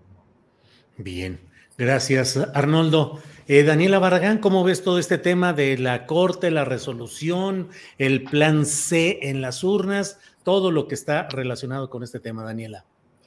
Pues eh, creo que más allá del tema de la corte, eh, podríamos decir brevemente que no hay nota, ¿no? Porque pues sabíamos que la corte ya en su mayoría iba a estar, eh, pues yo sí veo un asunto ya de un bando político en los ministros que pues mal no está, eh, desafortunado sí es, pero bueno, este, así están las cosas en el país, pero sabíamos que la Corte iba a tomar ese papel, eh, desde hace tiempo ya lo está tomando. El asunto está en que eh, creo que el caso ya exhibe un presidente que está bastante solo, y lo digo no porque no haya millones de gente, de personas, que millones de personas que le estén respaldando, porque pues ahí están, ahí están los datos, sino me refiero al trabajo que se está haciendo dentro de Morena. O sea, eh, eh, sale de él el plan A, sale de él el plan C, el plan B, y aunque Adán Augusto sale a decir, ay, no, ya tenemos el plan C, el plan C también lo anunció el presidente López Obrador y fue cuando eh, la Corte le detuvo lo de la Guardia Nacional. Él dijo, no, pues, o sea, en ese momento echó a la basura prácticamente a, las cámaras, dijo, ya no nos da, tenemos también la huelga legislativa, entonces este, nos damos al plan C, que es apostarle a hacer una campaña electoral en 2024 para tener una mayoría eh, en los senados, que, eh, en las cámaras, perdón, para que sí nos dé para hacer este, esas reformas constitucionales.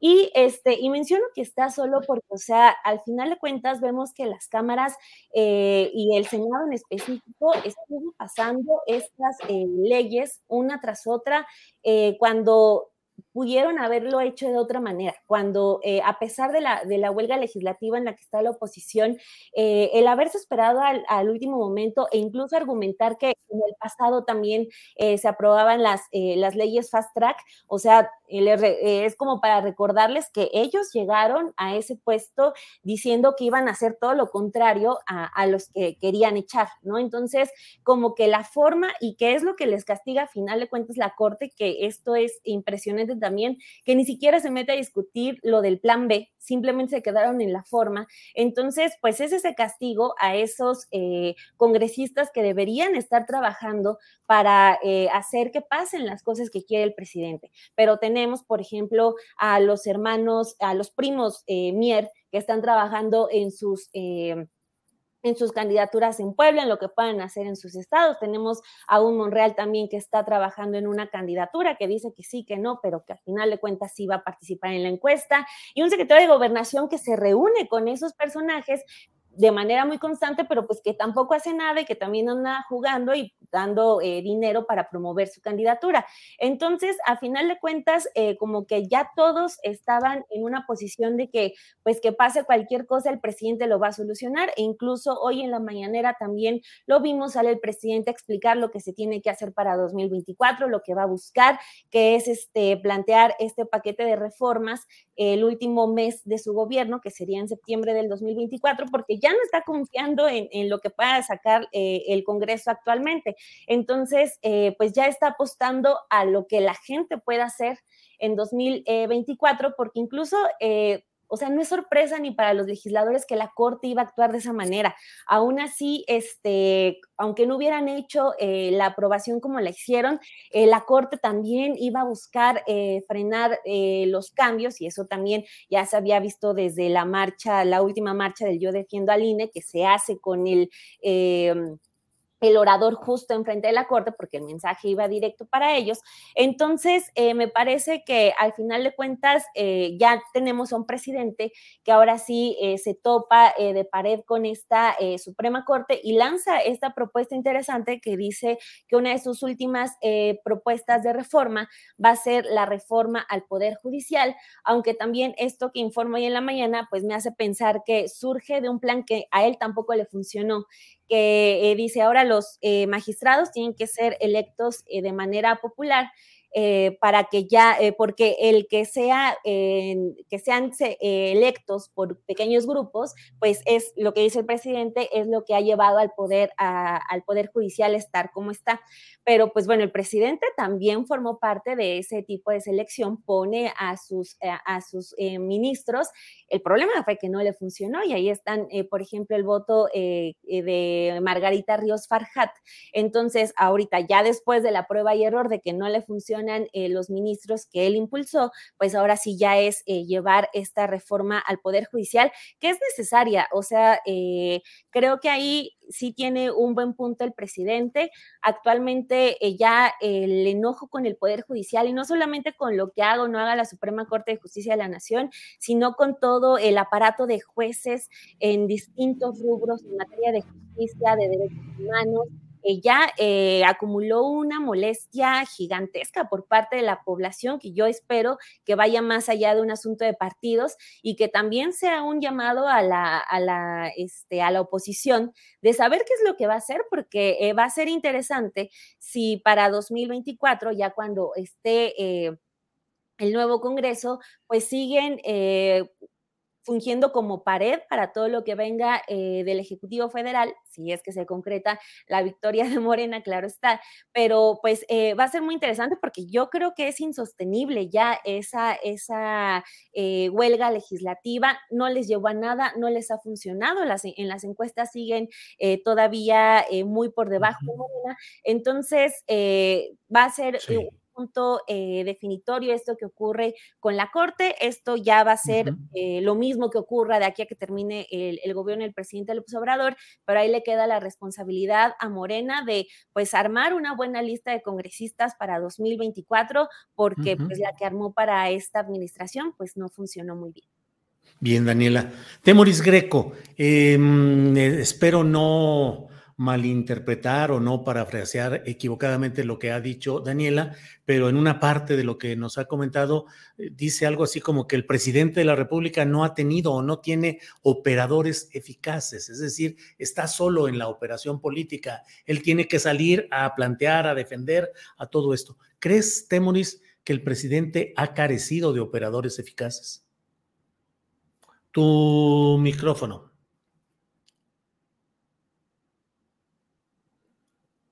Este, lo, lo, que pasa es que, a ver, o sea, vamos a regresar a por qué se produjo el, el desaguisado que la Corte acaba de, de, reprobar ahora.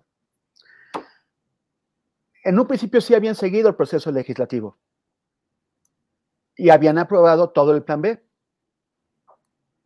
pero los partiditos chiquitos, los partidos rémoras, los, los partidos eh, eh, mm, parásitos que están colgados tanto de la 4T como de la oposición, el PT, el Verde y el PRD, intentaron hacer pasar lo que se llamó la cláusula de la vida eterna, que era a cambio de su apoyo al plan B, tenía que meterse una, fórmula de repartición de los votos, que significaba que aunque ellos no obtengan los votos que hacen falta para, mantener el, el, registro, o sea, el 3%, eh, podían eh, negociar con Morena para que les dieran unos, o el PRD iba a negociar con el PAN para que les soltaran unas, unas migajitas y, y, entonces mantener su, registro, o sea, seguir y, eh, como sanguijuelas eh, sobre, sobre el, sistema político mexicano y sobre quienes pagamos impuestos.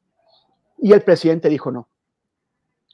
Y a pesar de que el presidente dijo, no, cuando se aprueba la iniciativa en la Cámara de Diputados, de pronto aparece esa cláusula. Entonces, le, informa al presidente y él dice que dije que no. Entonces, cuando pasa al Senado la iniciativa, la bajan y en la madrugada la vuelven a aprobar. Entonces, cuando la iniciativa se, regresa a la Cámara de Diputados, en la Cámara de Diputados se encuentra con una iniciativa que ya estaba aprobada por las dos cámaras, pero que el presidente dijo, lo voy a vetar. O sea, no me hagan tonto, lo voy a vetar, porque alguien aquí está jugando. ¿Quién está jugando ahí? ¿Quién, quién permitió? O sea, sin la autorización de Raimundo Mier, eso no podría haber pasado en la Cámara de Diputados sin la autorización de, de, Monreal, no podría haber pasado en el, Senado. Y digo la autorización, porque igual fue mucho más que, que, que, autorizar, o sea, fue una intervención directa para que esto entrara ahí. Y a mí me parece que en un acto importante de congruencia de, de López Obrador, dijo, les veto la iniciativa, quítenme esto. Entonces, eso fue lo que, lo que, lo que causó todo este lío que, que, acaba en, en, en, violar los procedimientos, en, que es una combinación de incompetencia, arrogancia, pero también traición, traición interna. La, la gente que dijo, que, intentó meter esto como calzador, como fuera, engañando al presidente y engañando también a muchos legisladores que no, que no se dieron cuenta que eso estaba ahí. Eh, ahí hay evidentemente un problema de, operación política, que es lo que me estabas preguntando. Un problema de, operación política que uno dice, bueno, ¿es solamente incompetencia? ¿O por qué Raimundo Mier y Ricardo Monreal? Ignacio, Ignacio Mier. perdón, no, ay, Raimundo Mier, Raimundo Mier fue un, profe, de mi universidad, qué, tontería, perdón. Ignacio, Mier, ese, ay, pobre Raimundo, si, si, nos vea por ahí, le mando un abrazo y una disculpa. Pero, ¿por qué Ignacio Mier y y, Ricardo Monreal están haciendo estas, estas machuchadas. O sea, ahí hay un problema de, operación, como lo es también la negociación que llevó a cabo Adán Augusto. No se sabe hasta qué punto, con conocimiento del, del presidente, que descafeinó la iniciativa de la ley minera. Entonces parece que mucha gente que está jugando para sus santos, que está reuniendo capital político, está haciendo alianzas, alianzas con sectores nefastos como son los partidillos de la muralla, de los, los, los partiditos parásitos, o como es la, la Cámara de la Industria Minera. Y, y, aquí hay un problema, entonces sí, grave, de operación política que involucra la falta de lealtad hacia el presidente. Mucha de la gente que está en ese momento enojada comentando sobre, sobre lo que hemos dicho aquí, tendría que, que, que pensar que lo que estamos haciendo es señalar los fallos, las insuficiencias y las traiciones. Pero los responsables de los fallos, las insuficiencias y las traiciones, no estamos en esta mesa que no tenemos ninguna intervención en lo que pasó ahí. La intervención la tienen esas personas y ellos deberían ser los, los depositarios de su indignación. Temoris, gracias. Arnoldo Cuellar, ya se había adelantado esta idea, pero ahora se fortalece la idea de este plan C que implica buscar una votación masiva de los seguidores de Morena y del presidente López Obrador para tener una gran mayoría, una mayoría calificada en el próximo Congreso, en sus dos cámaras, para entonces poder sacar adelante las reformas que no se pudieron en este momento. Eh, votar parejo, votar en, de una manera indiferenciada, que no haya discernimiento respecto a cuál sí o cuál no, sino votar parejo. ¿Qué opinas de esa propuesta, Arnoldo? Bueno, no tiene ninguna novedad. Yo me imagino que todos los partidos políticos quieren ganar las elecciones con el mayor margen posible y que el gobierno que en México representa la primera, eh, digamos, me, da algo de cosa decir de izquierda, porque de pronto no veo mucha izquierda en Andrés Manuel y en algunos componentes de la 4T, como estos miembros de las iglesias eh, cristianas, ¿no? Etcétera. Pero, pero bueno, pues ese, ese plan es, digamos, es una obviedad, ¿no? O, que estaban pensando que si reforman la ley iban a perder las elecciones o a tener una mayoría coja. Pues tienen que irlo a buscar, pero ojo, no lo lograron en 2021. ¿Por qué lo van a lograr en 2024 si siguen más confrontados? Y yo creo que la ruta que se planteó el presidente de radicalizar ciertas cosas, nada más algunas, no todas, eh, no está funcionando, le está quitando algunos posibles sectores que, veían eh, a la 4T, al proyecto de López Obrador antes de que se llamase 4T, como un punto de quiebre importante y vital para México, para el corruptísimo, anquilosado, anacrónico sistema político mexicano que, el, el, PRI heredó sin, sin testamento, como decía un escritor francés, y que el PAN no supo qué hacer con él, ¿no? Eh, también ahora ven que no, que hay una enorme desconfianza, que tampoco saben cómo hacer, que ese mecánico que está abajo del coche no tiene mucha idea y está sacando junto con las piezas que no sirven, otras que sí sirven. Eh, yo no veo que esta radicalización nos vaya a llevar a una mayor, eh, a una caudal electoral, pero además recordemos que AMLO no va a estar en la boleta y si no está en la boleta, pero piensa hacer campaña desde Palacio Nacional, yo creo que le va a hacer mucho daño al candidato de Morena, porque para empezar lo va a generar, le va a generar una enorme debilidad y una idea de continuismo que es contra lo que tanto ha luchado él, porque esa es la idea que han querido sembrar sus adversarios políticos, va a parecer una profecía autocumplida. Eh, se me hace una reacción de bote pronto, una fuga hacia adelante. Eh, bueno, pues tendrían que haber ido resolviendo las cosas y donde no funcionaron, revisar por qué no funcionó y no salir con un nuevo asunto. Eh, me recuerda a esas series que ya no encuentras cómo alargar los productores y inventan cosas cada día más disparadas. Recuerdo que así era 24 horas, terminaban ya explotando bombas atómicas y cosas por el estilo.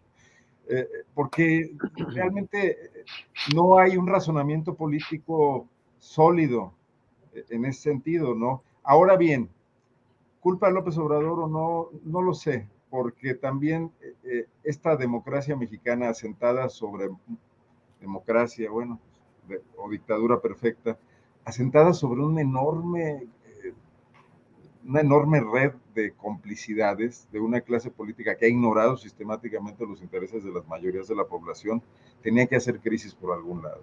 Y si lo está haciendo con este juego de aprendiz de brujo del presidente López Obrador y sus operadores políticos, porque también hay que recordar que, que AMLO ha tronado a muchos de sus operadores políticos. Eh, ¿Dónde está un Santiago Nieto que cometió el pecado de casarse y hacer una, una, boda rumbosa en Guatemala? ¿no? Era un problema político, de verdad, era tan grave en ese momento como para haberlo despedido. Y no sé, Julio se estaba despachando con la cuchara grande, no se le podía llamar la atención. O sea, hay, hay muchos operadores políticos que el presidente ha desechado o ha usado si confío en ellos, como en, Romo, también con Alfonso Romo, y lo traicionaron, pues muy mal hecho, ¿no? Eh, eh, ¿Dónde está el conocimiento de la psicología de esos personajes? ¿Dónde hubo la confianza? Eh, bueno, pues Lili Telles, Germán Martínez, etcétera. ¿Por qué podemos pensar que ahora vamos a votar por todos los que nos proponga Morena? Más viendo cómo le salen algunos candidatos, ¿no? ¿Dónde está ese voto masivo en Coahuila, donde tienes dos candidatos que surgen de la 4T? Entonces no es tan sencillo lo que dice Augusto en un tuit, es muy fácil mandar un tuit, es muy difícil organizar un partido político, no lo han logrado hacer en cuatro años. Ahora sí me parece, como dice AMLO, que se viven tiempos interesantes, porque de este enorme pantano y de esta enorme confusión, tienen que empezar a surgir cosas diferentes, cosas distintas. Es evidente que no podemos regresar a donde estábamos, que parece que tampoco se va a profundizar mucho en el planteamiento poco acabado teóricamente de, la cuarta transformación, que camina en algunos casos con, una gran energía y con una gran capacidad de confrontación y en otros está totalmente estacionada. y muy cómoda con las situaciones como eran antes, ¿no? Eh, pero, pero esto va a generar algo. Digo, tiene que, hay nuevas generaciones políticas, no somos los últimos en esto, ¿no? Decía una pensadora que a mí me gusta mucho, que es Hannah Arendt, que la cualidad principal del hombre es, es, es el nacimiento, es que siempre hay algo nuevo. Cuando crees que todo está acabado, nace alguien o nace una nueva situación y, y, y, surgen cosas de las que uno ni siquiera tenía la menor idea. Arnoldo, gracias. Eh, Daniela Barragán, ¿cómo ves este tema del voto parejo, de presentar una planilla y decir voten todos por estas propuestas, eh, es decir, a Morena y a los seguidores de la 4T? Y por otra parte, ¿cuál es la situación real del partido con Mario Delgado, con impugnaciones? ¿Cuál es el saldo hasta hoy del manejo del voto masivo a favor de Morena en cuanto a los cargos de elección popular, llámense gobernadores de los estados, eh, diputados, senadores, en fin. Daniela. Pues lo que, con lo que terminaba ahorita Arnoldo, creo que sí, eh, concuerdo 100% eh, con eso de que en estos cuatro años de una esencia del partido Morena, podemos hablar muy poco, más bien estamos hablando de un partido que escucha todas las mañaneras y que cada uno de sus representantes se dedican a repetir eh, por mil cada una de las frases que dice el presidente. Una más que estamos viendo es eh, a Dan Augusto López Hernández fácilmente publicando este tuit de, Ay, vamos por el plan C, cuando pues él es uno eh, de los que no pudo hacer esas negociaciones políticas para hacer que pasaran las reformas del presidente, pero bueno, siguiendo con esto, también tenemos a un Mario Delgado que en todos los spots utiliza las frases de Andrés Manuel y cuando no utiliza frases de Andrés Manuel sale en spots con Guadiana con bigote falso jugando al chistoso. Entonces, siempre cualquier paso que se da fuera de lo que ya estableció el presidente ha sido eh, errático. Entonces, eh, pues ahorita, aunque eh, pues lo que comentaba también Arnoldo es que eh, se ve en esta intención eh, del plan eh, C ya esta especie de continuidad, pues yo lo que veo es que el presidente les está ayudando a llevar la campaña del, 2024. Lo que preocupa, y no como alguien de Morena, sino como pues ciudadana, es pues que no nos quieran meter esa otra lista como semejante a la que ocurrió en 2018, ¿no? O sea, con los Germán Martínez y con las Lili Telles, etcétera. O sea, uno quisiera eh, dar por hecho, porque estoy segura que lo que se va a ver en 2024 va a ser este tsunami que vimos en, en 2018, que es la gente votando por Morena, no este, y, y no, y no digo que eso sea malo, ¿no? La gente cree en un proyecto político, cree en el presidente López Obrador.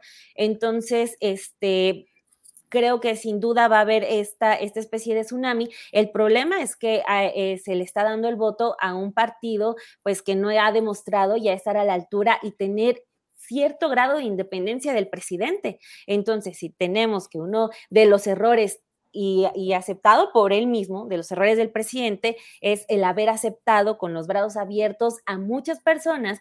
Vemos que Morena se está repitiendo y cada vez eh, peor, por ejemplo, con todas estas negociaciones que intentaron hacer, recibieron a panistas, recibieron a priistas, les cambiaron, eh, les ofrecieron el voto para nombrar a cónsules en, el extranjero y así aceptaron a más gente.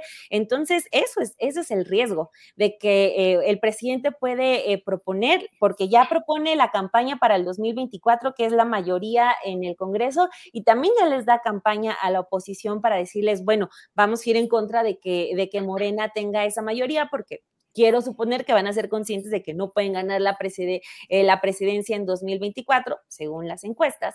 Entonces, eh, creo que vamos a tener que eh, pues consolarnos con lo que trabaje Mario Delgado, que al estilo de Alejandro Moreno alarga su presidencia dentro del partido.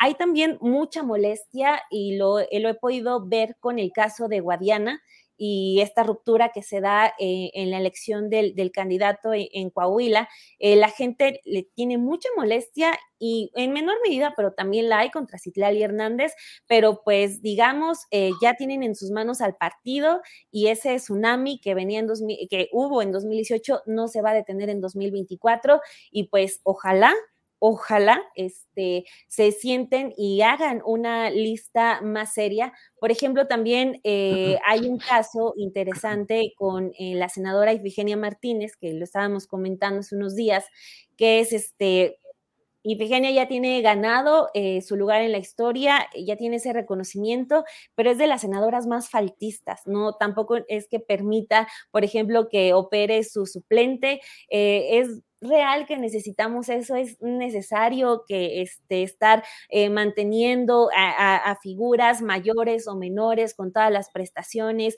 o manteniendo allá figuras que solamente van a ocupar un espacio en el Congreso para asaltar y operar a su favor.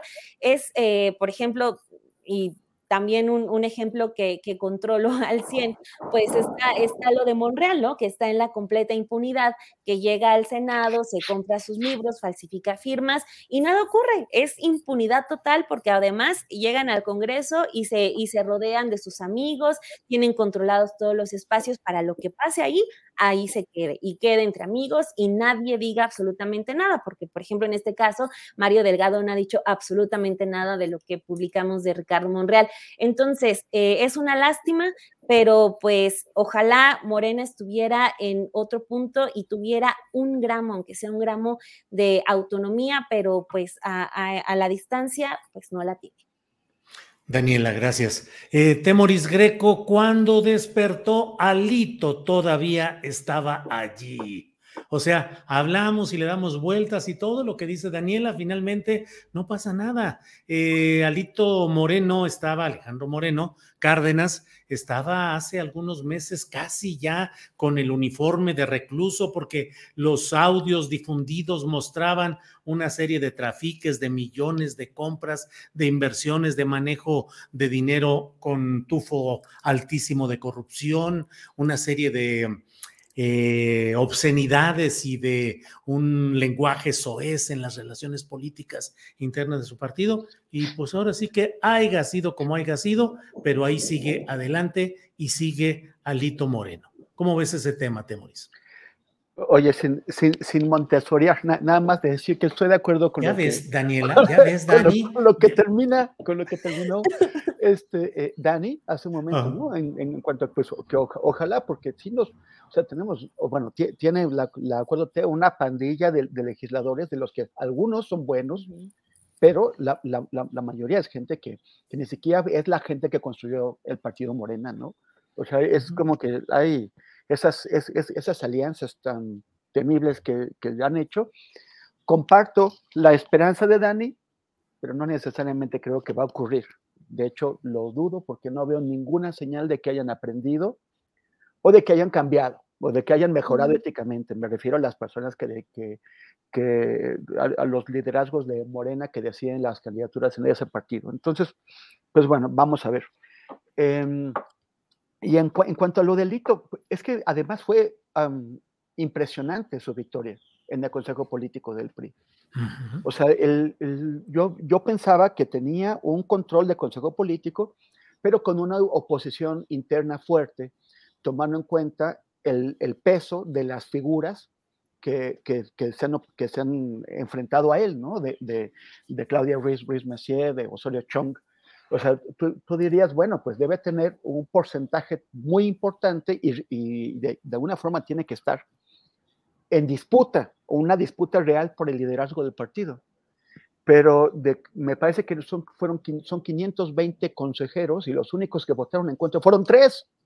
Uh -huh. O sea, que, o sea la, la, oposición en el PRI no existe. Osorio Chong no tiene, tiene cero poder en el Consejo Político. Claudia Ruiz Macié también. El, el, y, y, el PRI, a pesar de que, a ver, ¿qué resultado les, les puede entregar Alito?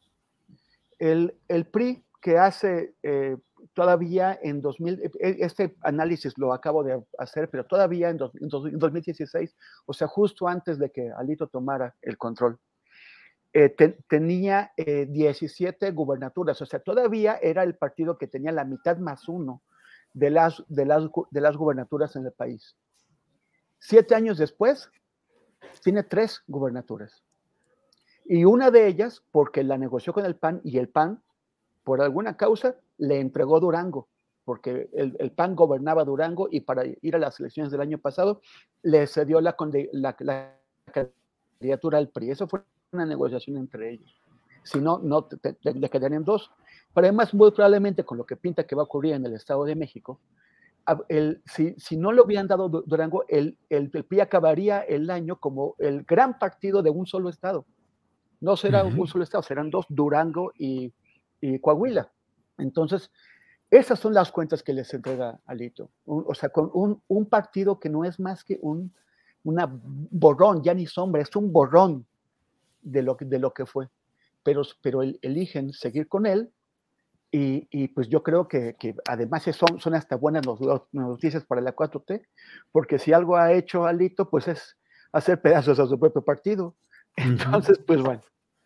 Pues bueno, Temoris. Bien, eh, Arnoldo Cuellar, y por otra parte, en el PAN se han puesto sabrosos los catorrazos con Felipe Calderón acusando al Partido Acción Nacional de haberse convertido en un refugio de una bola de personajes sin formación doctrinal ni compromiso con el PAN antiguo, del cual eh, luego ha tenido pues los revires del propio Manuel J. Cloutier, que lo ha acusado incluso de chaparro controlador, le ha dicho, con tu complejo de chaparro controlador, y en fin, ha seguido ahí la discusión. ¿Cómo va el PAN? ¿Cómo va el calderonismo? ¿Cómo los ves, Arnoldo? Chuc, chuc. Sí. Bueno, el PAN y el PRI todos. Eh, un poco regreso a lo que decía. ¿Ya ves, Daniela? No me van a hacer Daniela, ¿qué hago? Tú que eres una conductora con experiencia, dime qué hago, Daniela, por favor. Vas a terminar simulando fallas técnicas. Ah, sí, sí. Arnoldo. Ay, te perdió adelante. Arnoldo. Esto demuestra que Arturo no era el problema, estimado. Tendremos que echarnos un volado. Adelante, Arnoldo. es que todos los partidos políticos están en ese momento de crisis profunda. Tienen un buen rato en él. Pero, ¿qué pasa en el PAN y en el PRI? Que pequeñas camarillas se apropiaron de ellos y borraron a la oposición interna. Esto que dice Temoris de que no hay oposición en el PRI, bueno, pues es que la oposición está fuera del PRI. Y si alguno de los cuadros políticos eh, que aspira a algo, que además cada vez son menos posiciones a las que podrían tener acceso, menos plurinominales, etcétera, tienen que estar disciplinados con el dueño del partido. Y hay que acordarnos que el dueño del partido recibió esta prerrogativa desde el Tribunal Electoral, que es parte de este mismo entorno de complicidades políticas de, de, de esta oposición que se ha amalgamado eh, mal que viene en una resistencia más desesperada que la de Zelensky con Putin para tratar de, de frenar el embate que los deshizo en el 2018, ¿no? O sea, los partidos tendrían que estar haciendo foros, invitando a Vargas Llosa o a, gente así para que les dijera qué los atropelló, o sea, por qué una fuerza política reciente, mal organizada, poco, poco integrada y amalgamada, sin identidad, los desplazó de esa manera. Pues es muy, es, es relativamente sencillo saberlo, porque en México la gente tiene ganas de que algo cambie y ellos no representan ninguna posibilidad de cambio. El PAN tuvo 12 años para, para hacerlo y no lo hizo, ¿no? Fue, fue un PRI de, de, de colorado, eh, descolorido, más corrupto, más violento en sus reacciones, etcétera. Pero si Andrés Manuel, que aún sigue representando una cierta esperanza de cambio, la agotara o la agotara su, su sucesor, su delfino, delfina, válgame, este, no me refiero a no, eh, yo creo que la gente no se va a resignar y que en ese, en ese sentido los alitos y los marquitos no tienen mucho que hacer, van a adueñarse de estos partidos y su futuro no es más que ser como Zambrano, tarde o temprano. Y otras cuestiones. ¿Tú crees que Zambrano tiene oposición adentro del PRD? Bueno, pues manda a llamar al intendente, que creo que es el único empleado que queda allá, y lo saca a catorrazos. Del, Oye, se sentiría muy contento de tener oposición, corrientes internas, grupos opositores desplegados en contra. Pues no, es el fideicomiso de liquidación. Y, y, los, y, los, otros van a entrar en esa misma dinámica, eh, porque en cuanto surja algo que surgirá, porque este es un país con, con riqueza política, con ideas, o sea, yo no creo que nos quedemos estancados en esto, ¿no? Y habrá empresarios dispuestos a meterle dinero a alguna una cuestión ahí distinta, o gente con ánimo de que haya una modernización mínima, incluso intereses extranjeros que sé que es medio complicado nombrar, pero este país ya es un traspatio de las, de las empresas que surten al mercado norteamericano y, que crean la mayor parte del empleo. Bueno, todavía no, porque la informalidad todavía pesa muchísimo, porque también quieren eh, intervenir en eso, ¿no? De alguna manera, tras mano. Eh, entonces, estos partidos están ya viviendo tiempos extras, absolutamente. Creo que pueden tener algo de oxígeno todavía, porque no hay, muchas cosas, pero ahí no están en ningún ánimo de renovación. Y surgirán más disputas como estas que ya mencionaste tú. Por ejemplo, en Guanajuato, eh, donde estaba muy tranquilo ya el hecho de, la, de, los dedazos de los gobernadores a sus sucesores, estaba habiendo algún, algún eh, intento de disputa interna, en parte alentada por Marco Cortés. Entonces, queda tan poco botín que va a aumentar la violencia con la cual le entran a, pelear por él, ¿no? Pero ahí no estamos hablando ya de análisis político, Julio, estamos hablando de nota roja, casi, casi. Bien, Arnoldo, pues fíjate, nota roja que luego eh, tiene bastantes componentes políticos en nuestra realidad. Bien, Arnoldo, Daniela Barragán, se nos va el tiempo, como siempre, de volada y toca el espacio del postrecito. Daniela Barragán, lo que desees agregar, por favor. Eh, de dos cositas rápidamente de lo del PRD, porque esa noticia pasó como este sin pena ni gloria, de que también Zambrano, al estilo de Mario Delgado y Alejandro. Todo el PRD sin pena ni gloria, Dani. y, Jesús Zambrano quería extender su mandato, pero eh, ahí sí nadie le reprochó, porque, o sea, creo que nada más se podría intercambiar la presidencia del PRD con Mancera y después otra vez Zambrano, pues porque ya, ya no queda nadie, pero también ahí no, está Chucho Ortega, por eso son los chuchos, ¿no? Así, dos, dos chuchos y un Miguel Ángel. Y un Miguel Ángel. Pues sí, pero ahí también es otro, otro presidente que se quiso extender, pero bueno, ahí sí nadie, nadie le hizo caso al pobre.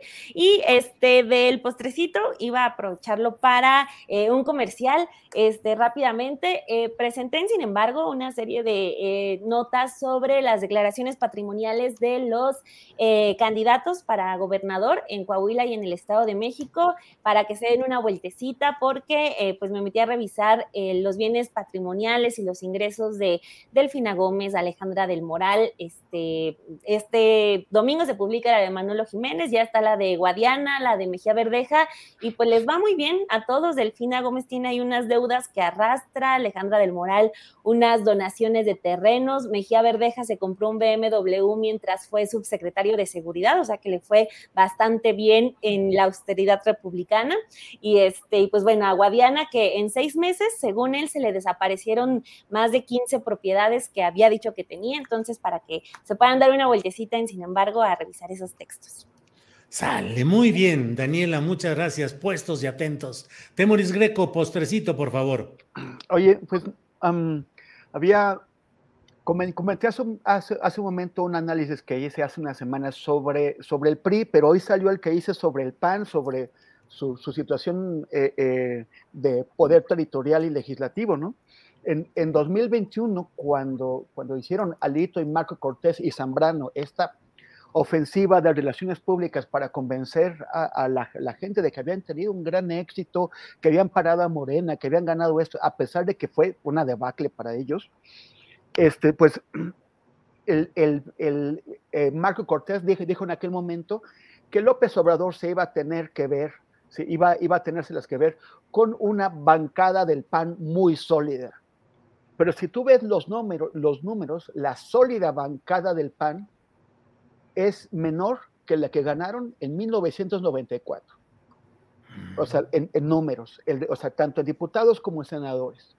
Tienen menos diputados y menos senadores que los que tuvieron en el 94 con todo aquello de Diego Fernández de, Ceballos y todo el impulso. En aquel momento fueron muy felices porque habían incrementado sus números ahora es que o sea, están menos, o sea, eh, están más abajo que hace casi 30 años y tienen menos eh, gobernadores que en 1997. O sea, lo que, lo que logró Marco Cortés con, con, con, Ricardo Anaya y sus aliados fue devolver al PAN a la situación de poder legislativo y territorial que tenía en el siglo XX. Entonces, esos son los números, eh, lo publicamos hoy en Milenio para que para quien le interese también está en, en redes. Y otra cosa es que eh, en, en, la plataforma Podimo, donde, donde mi, mi, mi, compañero Juanjo Rodríguez de Ojos de Pedro contra la Impunidad y yo eh, y es, estamos eh, sacando este nuevo podcast que se llama Necropolítica, Muerte, Crimen y Poder. Hoy, eh, bueno, ayer apareció el episodio 8 de, del podcast de la, de la, serie, en particular de, de la temporada, que es Ayotzinapa, los crímenes y la implicación presidencial. Y entonces acaba de, de, aparecer, es el 8, ya, ya pueden, es, es el último de la, de la, temporada, ya pueden escucharla completita en Podimo y si quieren eh, entrar a Podimo, pues solamente tienen que pasar por, mi, eh, por mis redes en donde constantemente estoy explicando cómo, cómo escuchar este podcast. Está súper interesante, es la investigación más actualizada que hay sobre el caso de Yotzinapa y también preguntándonos qué es lo que pasa que no se puede llegar, o sea, ¿por qué en México no se puede llegar a sentar en el banquillo de los, de los acusados a los más altos res, res, responsables, sean eh, generales, sean secretarios o expresidentes. Bien, Temoris, gracias. Arnoldo Cuellar, te toca el último postrecito de la serie, por favor. Me dan permiso de guanajuatizar un poco la mesa. Adelante. Adelante. Échale, Guanajuato. El día de hoy. Mira, estamos viviendo varias crisis en Guanajuato que también hablan de, de esta pues yo le llamo una especie de ciclo terminal del Partido Acción Nacional después de 32 años de ejercer el poder a nivel estatal, 35 desde que llegó el primer alcalde de León, Carlos Medina, que se, sintieron muy claramente en estos días pasados. Primeramente, el asesinato de, la buscadora Teresa Maguillar en Celaya, que coloca al estado de Guanajuato como el más letal también para las madres buscadoras. Hay que recordar que es un espacio donde, donde es muy reciente el movimiento de estas organizaciones de víctimas, víctimas colaterales y ahora víctimas directas, porque en Guanajuato se, se, se, se esmeraron en negar que hubiese desapariciones y que hubiese fosas, hasta que fue el propio movimiento de víctimas que no sabían ni siquiera cómo enfrentar esto, que fueron aprendiendo, confrontándose con el Estado, con la Fiscalía de Carlos Amarripa, básicamente, a organizarse y a reclamar. Y ahora vienen este tipo de reacciones cuando se, se, cambian las leyes, se modifican, se crean programas a los que no se les destinan recursos, por cierto, para acompañar las búsquedas. Y tenemos de nueva cuenta en Celaya, uno de los lugares más violentos de México, que ocurre esta muerte no esclarecida, aunque el presidente dijo en una mañanera que había un detenido, aquí nadie sabe nada. Ayer el fiscal Samarripa dio declaraciones, dijo que había avances, nunca habló del detenido. O sea, también hay escasa información, hay opacidad y eso nos habla de una crisis seria de derechos humanos de este, de este panismo, ¿no? Que además colocó en la Procuraduría Local de Derechos Humanos a un exdirigente estatal del PAN. Pero luego se vino el tema de un incendio en el basurero de Guanajuato Capital, la turística ciudad, la premiada ciudad de Guanajuato Capital con sus momias y su alóndiga, etcétera, que ahogó durante cuatro días en humos tóxicos a la cañada que generó una reacción enorme de descontento, pero que además salió a la luz pública que este relleno estaba señalado por las propias autoridades estatales de medio ambiente como peligroso, como riesgoso, previendo que pudieran ocurrir estas cosas, y que nadie hizo nada, porque el alcalde se la pasa jugueteando, haciendo TikToks, es un alcalde que ya tiene cinco años en el cargo, se religió, eh, que jugaba con la idea de ser precandidato a gobernador, a senador, etcétera. Nadie le cree nada, pero pierde el tiempo alegremente, y hoy sí entró en una seria crisis con, con la ciudad, ¿no? Eh, además, eh, incluso se dieron el lujo de hacer un concierto en medio de la contingencia, se habían suspendido clases, la universidad había suspendido clases. Entonces, también hay una crisis ahí, pero además, eh, Diego Sinue Rodríguez, el gobernador de Guanajuato, creó la Secretaría de Medio Ambiente, o sea, era su proyecto, él, él inauguró a nivel secretarial la política ambiental en Guanajuato y no ha servido para maldita la cosa. Su titular es una política poblana, que se supone que está aquí porque pues, en Puebla salieron todos corriendo, ya no hay chamba para ellos, ¿no? Que uh -huh. a, aprendió a conocer el Estado al mismo tiempo que ya cobraba un buen sueldo como secretaria.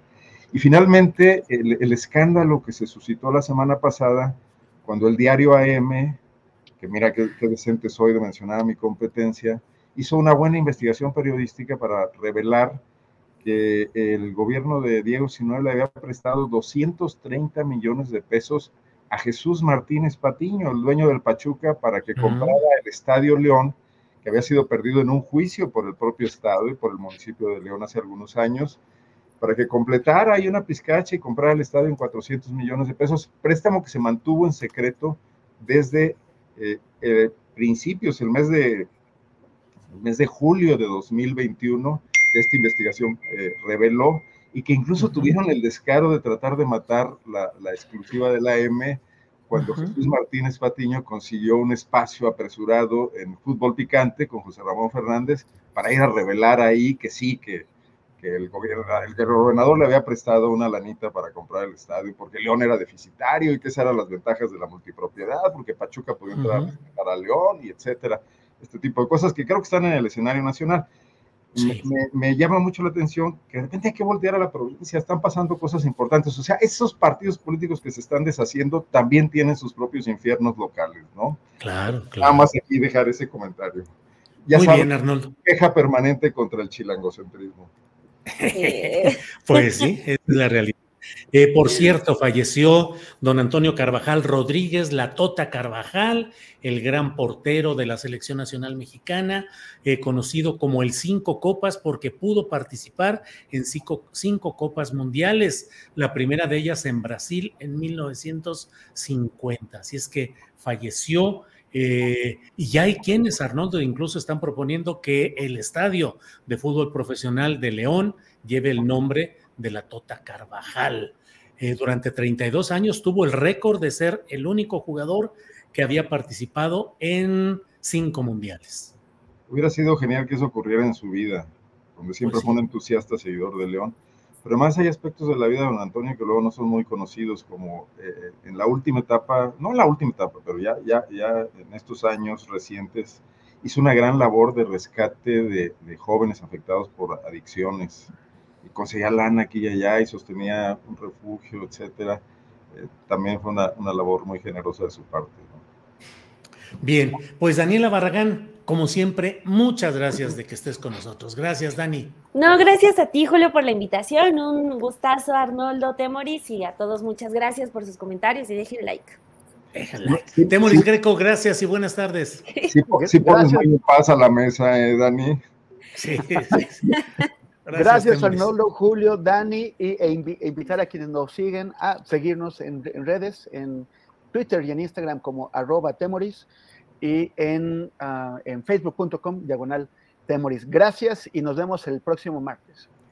Arnoldo, gracias, buenas tardes. Están contando un buen chiste acá, dicen que va a heredar el título del Cinco Copas Felipe Calderón. Sí, no, ese son varias me copas. Estaba aguantando la risa. Dani, ¿ya lo habías escuchado?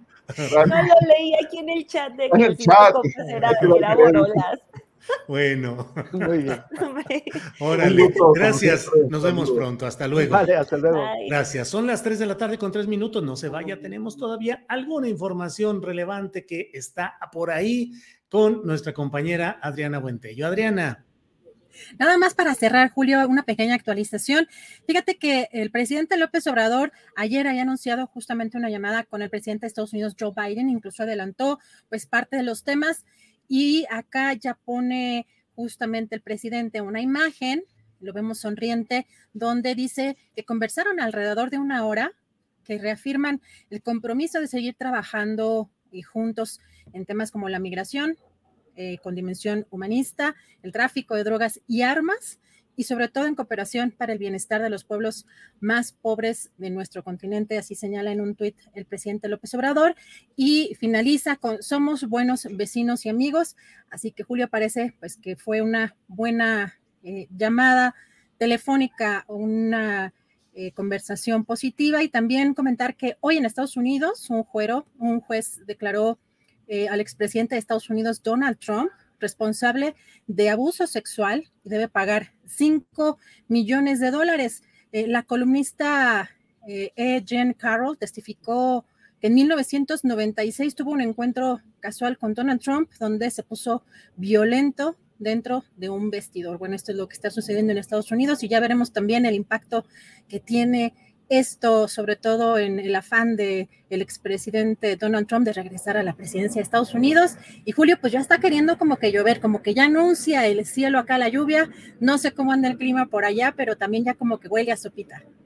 Ya huele a sopita. Mira, leo por aquí que estoy, luego cuando tengo chance de ver. María Elizabeth Camacho Lara dice, qué casualidad, Astillero, cortar a Hamlet y no dejar que explique. Tú sabes que es un tema muy importante, un tien. No, María Elizabeth Camacho, quedamos a la 1.20 y tenía 20 minutos de 1.20 a 1.40 entró a la 1.30. Ni lo reprochamos, ni lo digo, agradecemos mucho que haya la disposición de tiempo para atender nuestras llamadas, pero aunque este sea un programa de Internet, porque luego hay quien dice, bueno, pues en Internet no hay problema. No, pues tenemos una programación en la que le decimos a cada uno de los invitados a qué hora puede entrar y teníamos el espacio de una 20 a una 40. Créame, María Elizabeth, que el principal deseoso de haber continuado con esa plática y con las preguntas y respuestas de ese tema era yo, pero bueno, no se dio y no podía, no puede uno tener a los invitados esperando porque alguien eh, consumió su tiempo, no llegó a tiempo y entonces así son estas cosas, Adriana. Es que de verdad sí es eh, complicado que la gente de pronto piensa que como es YouTube y como lo que sí es cierto es que no hay un corte comercial, porque allá con segundos, con segundos, aunque esté hablando alguien, cortan a veces al invitado o al conductor y, meten el comercial porque pues es el que paga. Acá quizá, y además nos alargamos a lo mejor uno o dos minutitos, pero por respeto a los demás invitados, además también nuestro trabajo no es eterno, no podemos estar tres o cuatro horas en el programa, imagínate lo que implica en temas de chamba, de trabajo, pues la verdad es que pues también somos pocos y nos es imposible. Buscamos también incluso respetar a la audiencia, pues un programa mucho más largo, pues tiene menos audiencia, Así que, pues buscar que seamos concretos, que tengamos un horario pues fijo, ¿no? Imagínate que no tuviéramos de, una a tres, sino que estuviéramos de pronto viendo a ver en qué momento, ¿no? Un día a las nueve de la mañana, otro día a las seis de la tarde, pues también hay que ser pues muy formales con la audiencia y todo eso es parte pues de la producción de pues lo que nos toca hacer. Y sí, efectivamente, pues eran diez minutitos los que entró tarde lamentablemente, pero ya tendremos oportunidad de abordar con más profundidad con el, diputado Hamlet. Muy bien, Adriana. Pues como tú lo has dicho, ya huele a sopita, así es que es la hora de darle las gracias a quienes nos han acompañado en este programa, a la audiencia, a Tripulación Astillero y a estar atentos hoy a las nueve de la noche, videocharla astillada y mañana estaremos de nueva cuenta por aquí. Gracias, Adriana. Gracias a todos, gracias, Julio. Buen provecho hasta mañana.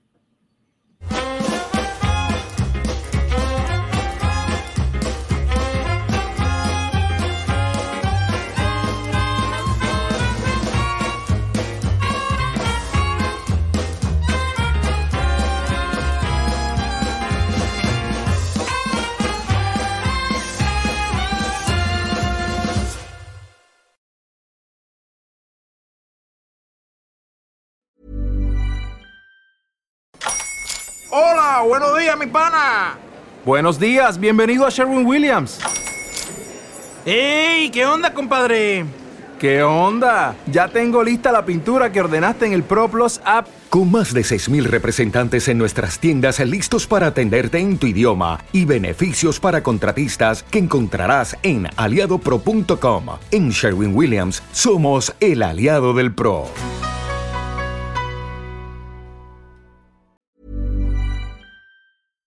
Para que te enteres del próximo noticiero, suscríbete y dale follow en Apple, Spotify, Amazon Music, Google o donde sea que escuches podcast. Te invitamos a visitar nuestra página julioastillero.com.